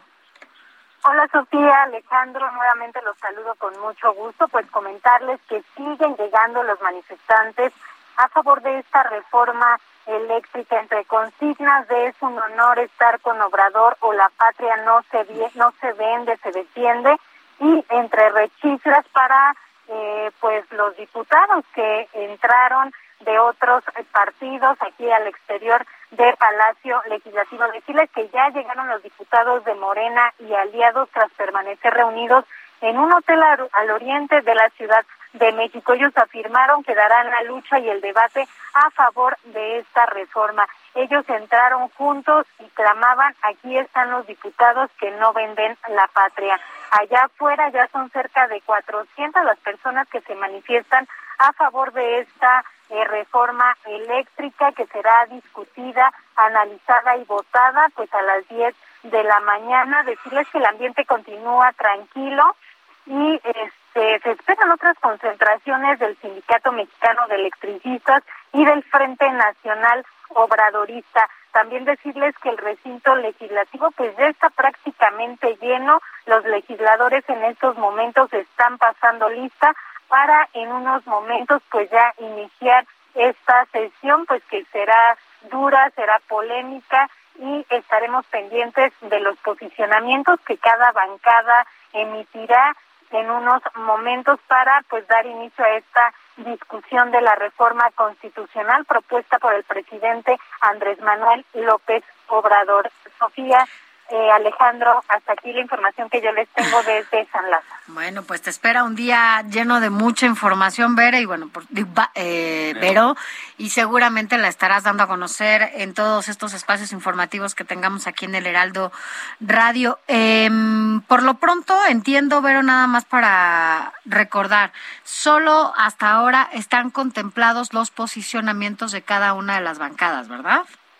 Estarán eh, los posicionamientos, se dará primero una primera sesión y Para donde presentarán sen- el, el, el dictamen y posteriormente se convocará una segunda sesión para ya subirlo al pleno, dar los posicionamientos y también se espera que el día de hoy pues sea eh, votada esta reforma que, que será complicada porque necesita dos terceras partes y Morena y aliados no los tienen. Les faltan más de 50 votos y pues el PRI, el PAN, PRD y Movimiento Ciudadano, ellos han dicho que no votarán a favor de esta reforma, entonces se ve complicada pues Claro. que sea aprobada. Pues sí, son 56 votos los que les estarían faltando con todo y el diputado que se han robado, por decirlo de esa forma, del Partido Revolucionario Institucional a Morena. Y una información que me dicen de última hora es que hay que poner atención en el Partido Verde Ecologista, porque al parecer no todos los diputados de esa institución política estarían respaldando de última hora el proyecto del presidente López Obrador. Habría por ahí algunos que se, estarían saliendo del carril y que la, la rebelión sería al revés. Esto solamente es a manera de información extraoficial del Partido del Verde ah. Ecologista y pues nada más que estar, estar pendientes, mi querida Vero. Así es, Alejandro, pues hay que recordar que el Partido Verde hace unos eh, años ellos votaron a favor de la reforma energética, entonces pues sí se espera que quizá algunos de ellos voten ahora en contra de esta reforma que sería contraria a la que ellos votaron con esta pasada reforma energética. Entonces sí estaremos pendientes de estos votos del Partido Verde. Es que tendrían, entiendo, por esta, por supuesto, por sus objetivos como partido, por su misión como partido, tendrían la, la obligación de votar en contra de una reforma que, bueno, pues ha destacado por eh, pues en la generación de energías contaminantes, ¿no? O sea, donde no contribuye y no aporta nada que tenga que ver con las energías renovables. Y bueno, pues entiendo que el Partido Verde Ecologista justo se trata de que procure el medio ambiente y de votar a favor de esta energía, pues votaría en contra de sus propios eh, objetivos y misión como, como partido. Pero bueno, pues ahí estaremos revisando qué, qué se da al interior de este recinto. Muchas gracias, Vero. Claro que sí, Sofía Alejandro, estamos muy pendientes de la situación aquí en Palacio Legislativo de San Lázaro. Gracias. Gracias, buen día, Vero. Muy buen día pues una situación que eh, se ha llegado la hora precisamente de esta grave polémica o gran polémica que se ha suscitado en todo en torno a la reforma eléctrica y que yo se lo voy a decir eh, quienes no somos especialistas es, en esos asuntos es muy difícil que podamos tener una visión muy clara de qué parte tiene la razón, si tiene la razón completamente el proyecto de Andrés Manuel López Obrador o si dentro de todos los argumentos que presenta la oposición, que en este caso es la coalición Va por México, PAN, PRI, PRD, y aunque de manera separada, pero coinciden con estos argumentos, los del partido Movimiento Ciudadano, que dicen es que la ley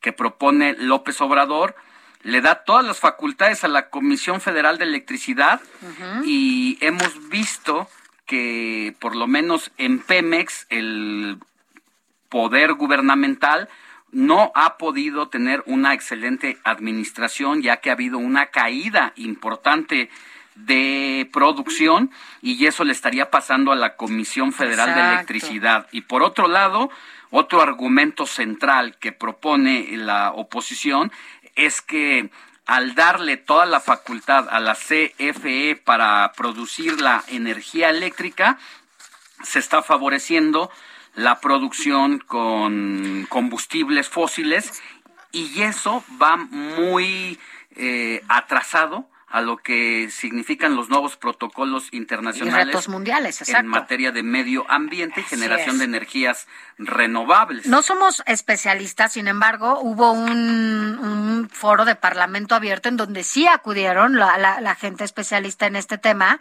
y bueno, pues evidentemente eso hace que nosotros demos a conocer a través de estos espacios y muchos otros, pues cuál es la situación real que se presentó a través de esa propuesta, ¿no? ¿Cuáles las condiciones ahora para em, generar electricidad en este país. Sabemos que la CFE, bueno, pues no ha sido eh, robustecida y fortalecida incluso con infraestructura para que tengamos cada vez mejor energía. Al contrario, ¿no? Usted seguramente ha padecido no solamente el alto costo que ahora pagamos por la luz en cada una de nuestras casas o negocios, sino también los apagones que de repente se dan porque hace falta robustecer una infraestructura, pero no solamente se trata de fierros, se trata de generar infraestructura acorde a las necesidades actuales en el mundo y en el país para que las cosas sean distintas. Y esto fue parte de lo que los especialistas, los que sí saben en materia de energía y electricidad, estuvieron allí en estos parla en estos parla en este parlamento para pues que se robusteciera, se mejorara, se, se documentara de otra manera este dictamen que, que llegó hasta San Lázaro. Sin embargo, bueno, pues de acuerdo a, a los propios diputados de oposición, bueno, pues este dictamen que se va a presentar hoy ni siquiera contempló esas voces y los puntos que se propusieron desde la contrarreforma de, de otros partidos, bueno, pues lo único que se hicieron fue pues anexarlos ahí como comentarios, pero no se robustecieron los artículos que tenían que hacerse desde la pues ese es un, es un, es un dato importante que nos estás dando por el tema de un poco medir hacia dónde van los, los discursos, hacia dónde, hacia, hacia dónde va, eh, pues, esta intención de el proyecto López Obradorista de que no quiere escuchar otras voces, porque entonces estamos llegando a una farsa y a un engaño de haber montado esos parlamentos eh, de manera abierta para que al final, después de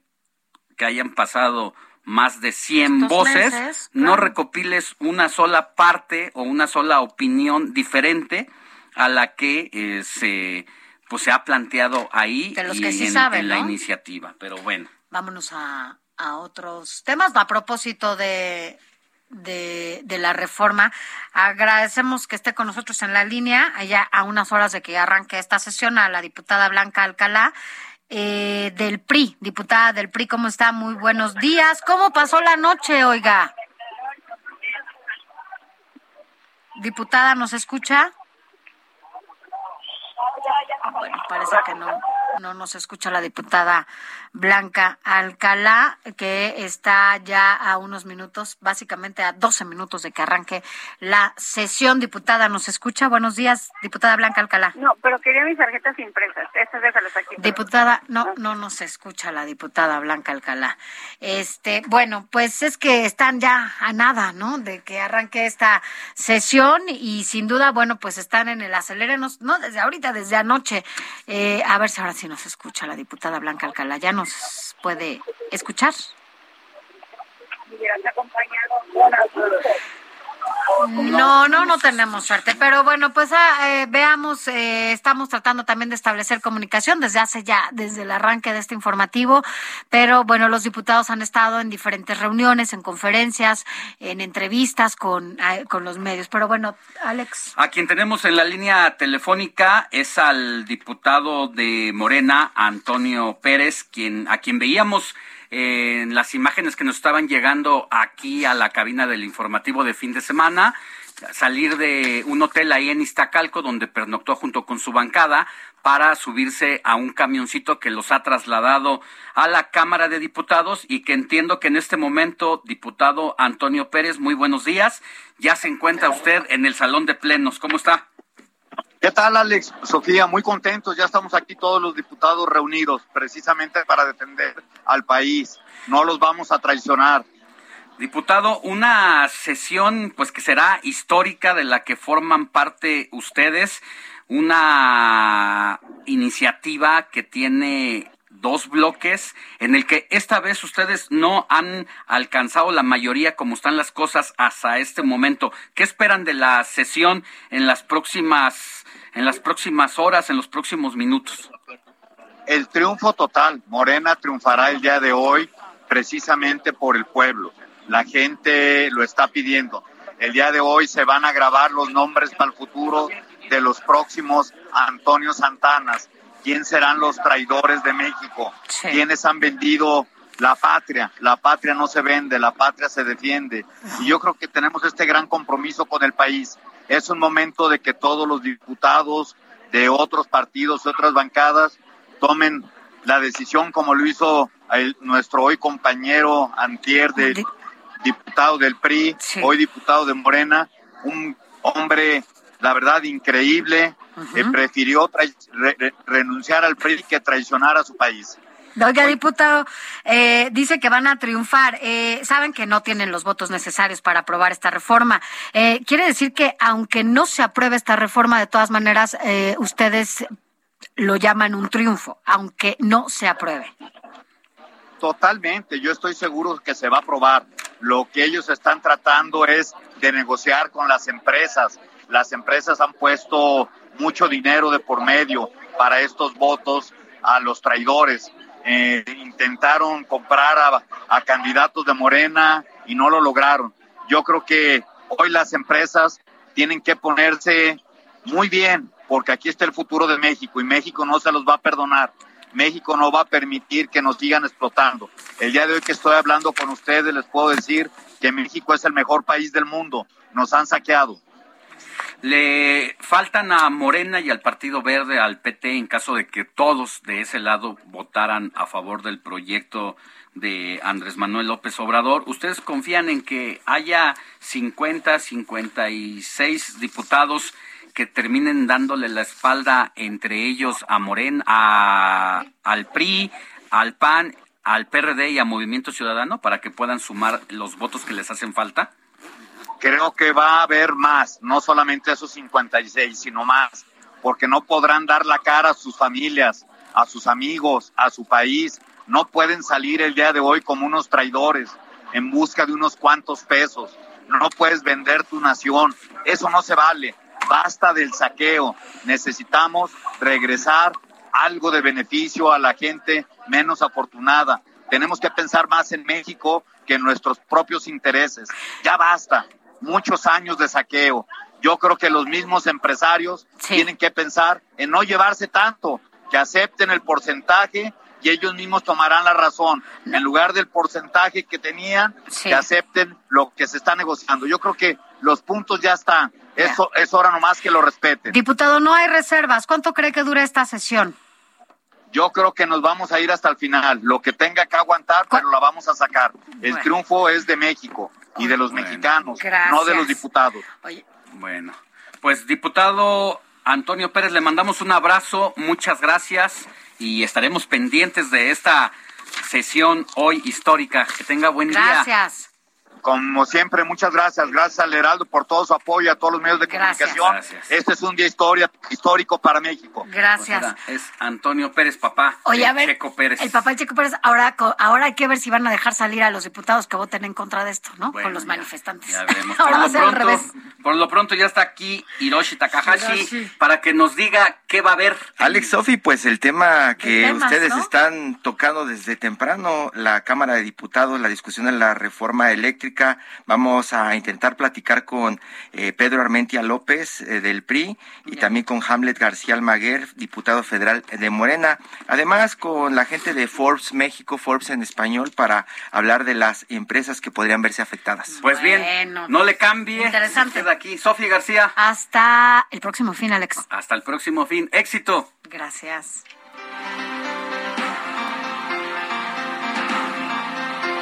Heraldo Media Group presentó Informativo El Heraldo Fin de Semana con Sofía García y Alejandro Sánchez a través de El Heraldo Radio con la H que sí suena y ahora también se escucha.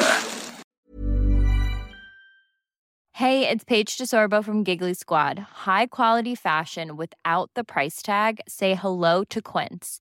I'm snagging high-end essentials like cozy cashmere sweaters, sleek leather jackets, fine jewelry, and so much more. With Quince being 50 to 80% less than similar brands. And they partner with factories that prioritize safe, ethical, and responsible manufacturing. I love that. Luxury quality within reach. Go to quince.com slash style to get free shipping and 365 day returns on your next order.